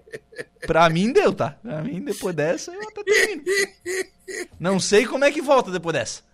Não, eu, eu, eu quero falar sobre a pauta de amanhã. Amanhã eu vou conversar com o Sandro Xavier, do Departamento de Trânsito da Prefeitura de Araranguá, porque, claro, o Sandro tem as costas largas, né? O chicote pega nas costas dele sempre. Mas eu quero conversar com ele exatamente sobre essa situação. né, da- da- da- porque nós temos aí a Getúlio Vargas com uma, ah, uma parte interrompida, uma pista interrompida. Nós temos agora começando a obra aí da, da Beira Rio. Nós vamos ter aí a partir de, de amanhã, né? a 7 de setembro. De hoje, hoje já foi um caos. É, hoje já tá. Hoje, 7 de setembro, com a Getúlio Vargas. Então o calçadão Ponta também do- vai ficar interrompido. Ponta do calçadão ali. Só que a ponto, ao 7 de setembro, hoje pelo menos, foi só no sentido Vila Cidade Alta. Tá, então ficou o sentido- calçadão aberto ainda. O centro pra Vila São José vem ainda, né? Mas é, mas vai fechar, vai ter que fechar, não tem jeito. Mais cedo ou mais tarde. São obras que tem que acontecer. Como é que está isso lá? E agora tem lá no Belizone também, estão mexendo lá, tem a questão do deck, enfim, uma série de coisas. É Como é que o, o que orientação o Departamento de Trânsito da Prefeitura dá né, para as pessoas? Se, se tem alguma. Claro, eu não sei, cara. Eu, eu já encontrei algumas soluções e algumas opções no trânsito em Araranguá que eu dificilmente estou parando assim, estou encontrando dificuldades. Eu já encontrei algumas rotas alternativas bastante interessantes e que acho que as pessoas devem começar a usar também. Porque para não chegar no centro da cidade você não precisa. É, Agora eu estava vindo lá de, Porto Alegre para cá. Eu não entrei no centro da cidade. Eu já entrei lá no Mato Alto, vim pela Avenida das Bandeiras, vim cortando, vim sair praticamente aqui na. na- na- na- aqui, na, quase na, na, na, na Unesc ali. Na Rua Turvo. É. Então, quer dizer, já fugi de todo aquele trânsito lá. Né? Porque senão é difícil. É muito complicado. Então, como é que fica a cidade? A cidade está complicada, né? Mas agora, como é que tu vai fazer uma omelete sem quebrar os ovos? Eu passei aqui na, na- no cruzamento hoje, hoje meio-dia, passei algumas vezes ali hoje, aqui na, na 7 de setembro. Eu acho que uma, talvez uma sugestão, né? Quem sou eu para dar sugestão? Eu já falei várias vezes aqui que eu sou barbeiro, né? Então quem sou eu para dar sugestão no trânsito? Notei, já notei. É, também. É, mas eu acho que uma, talvez o impacto seria menor se dividisse, porque a 7, um sentido ela tá vindo, né? Podia dividir essa faixa nesse trecho, porque é só o trecho aqui é, dessa esquina entre o Banco do Brasil e o Calçadão, ou pelo menos entre o Banco do Brasil até lá na Casa da Cultura. Podia dividir a 7 para ela ir e voltar para tentar diminuir o impacto. Não, não sei Ficaria se mais é possível. lento, mas não trancaria, né? Não sei se é possível. né? Mas, enfim, é, uma, é uma sugestão, né? Para ser analisada É, é, é. por quem entende do negócio conversar sobre isso. Inclusive, eu sugeri aí ao, ao Sandro Xavier amanhã, quem sabe. né? É uma, uma situação que pode ser. Fica mais lento, claro. Mas pelo menos não interrompe. É, não para, né? Não é, a, tra- in- interromper ali às sete da forma como tem que fazer, e vai ter que fazer, não adianta. É o mesmo que trancar a centenário lá em Criciúma, mais ou menos. é mais ou menos. É, não dá, é ruim, cara. É ruim. Vira um é caos. ruim e, e- e é como você falou, né? A gente já tem várias ruas trancadas, né? É. Já uma infinidade de ruas trancadas, tá, tá ficando difícil de, de andar aqui no centro. Mas fazer o quê? Não adianta. Fez obra na tua casa, fez poeira, não adianta. Teve que quebrar a parede. Nem me fala. É, não tem jeito. Câmara de Maracajá hoje, sessão, não vota o financiamento hoje. O presidente João Rocha já me, já me informou que ainda não tem parecer da- das comissões, então não vota. Deve ter lá um pedido sobre castração de, de animais, deve ser uma pauta. O pessoal estava convocando aí os moradores para participar da sessão para tratar desse tema castração de animais. Daqui a pouquinho, sessão da Câmara de Maracajá. Tá certo. É contigo, não é comigo? Não, não, tu respirou, eu achei que vinha. Mas, mas então, mas então, mas eu então tava vamos. esperando tu dizer, vamos embora. Não, mas é que, é que Não antes, antes de irmos embora, Ah. o senhor certamente tem, com muito carinho aos nossos ouvintes. Eu vou ter que te lembrar, porque tu não lembra nunca de dar esse recado, né, cara? Ah, então, rapaz. Ah, eu lembro sempre, imagina. Mas agora, agora eu entendo, Alaor. Que quer terminar o programa e tu não fala um negócio que tem que falar. Então, agora nós vamos falar do principal assunto da conversa do dia. né? Porque eu vou recomendar para você o plano de assistência familiar Santa Terezinha, que é um plano espetacular. Você paga uma mensalidadezinha pequena e você tem desconto no comércio, né? Médico, dentista. eh, Não sei se tem advogado também, mas deve ter algum, né? Enfim, você tem desconto no comércio. Com esse desconto, você praticamente paga, se não pagar mesmo a mensalidade, né? E aí, você, alguém da sua família tem um problema aí, precisa de uma cadeira de roda, precisa de um andador, precisa eh, de uma bengala. Você tem. Você tem, o plano está cobrindo tudo isso, tem seguro. Tem uma série de situações aí que o pessoal pode explicar melhor. Eu aqui não posso explicar tudo, né? Porque é muita coisa que esse plano oferece. E claro que tem também, no bojo aí no meio, tem o assistência funeral, que você pode optar pelo funeral convencional ou pelo crematório. 35220814, liga agora, pessoal do Carlos, né? Carlinhos, nosso Carluxo, ele atende, ou alguém vai atender você e você vai fazer um grande negócio. Eu recomendo o Plano de Assistência Familiar Santa Terezinha. Só pra gente fechar registro aqui da, da Carla Costa, sexta agora, inclusive, festa do colono, né? Lá, lá em Maracajá. Maracajá deu um exemplo de inclusão. A rainha da festa lá, ela é portadora da síndrome de Down. E ganhou, com, e ganhou o concurso. Né? Com a sua simpatia, com a sua botaram, simpatia ganhou, ganhou o concurso. Ganhou o concurso. É Exemplo isso. De, de inclusão. Um abraço, Saulo. Até amanhã. Valeu, até amanhã, tchau. Sete em ponto. Se nós fechamos o programa, então, na noite já desta segunda-feira, agradecendo sempre por aqui o carinho da sua companhia, da sua audiência, da sua participação. Nós voltamos amanhã, às 10 da manhã, no Estúdio 95. Um abraço! O Dia em Notícia. De segunda a sexta, às quatro da tarde.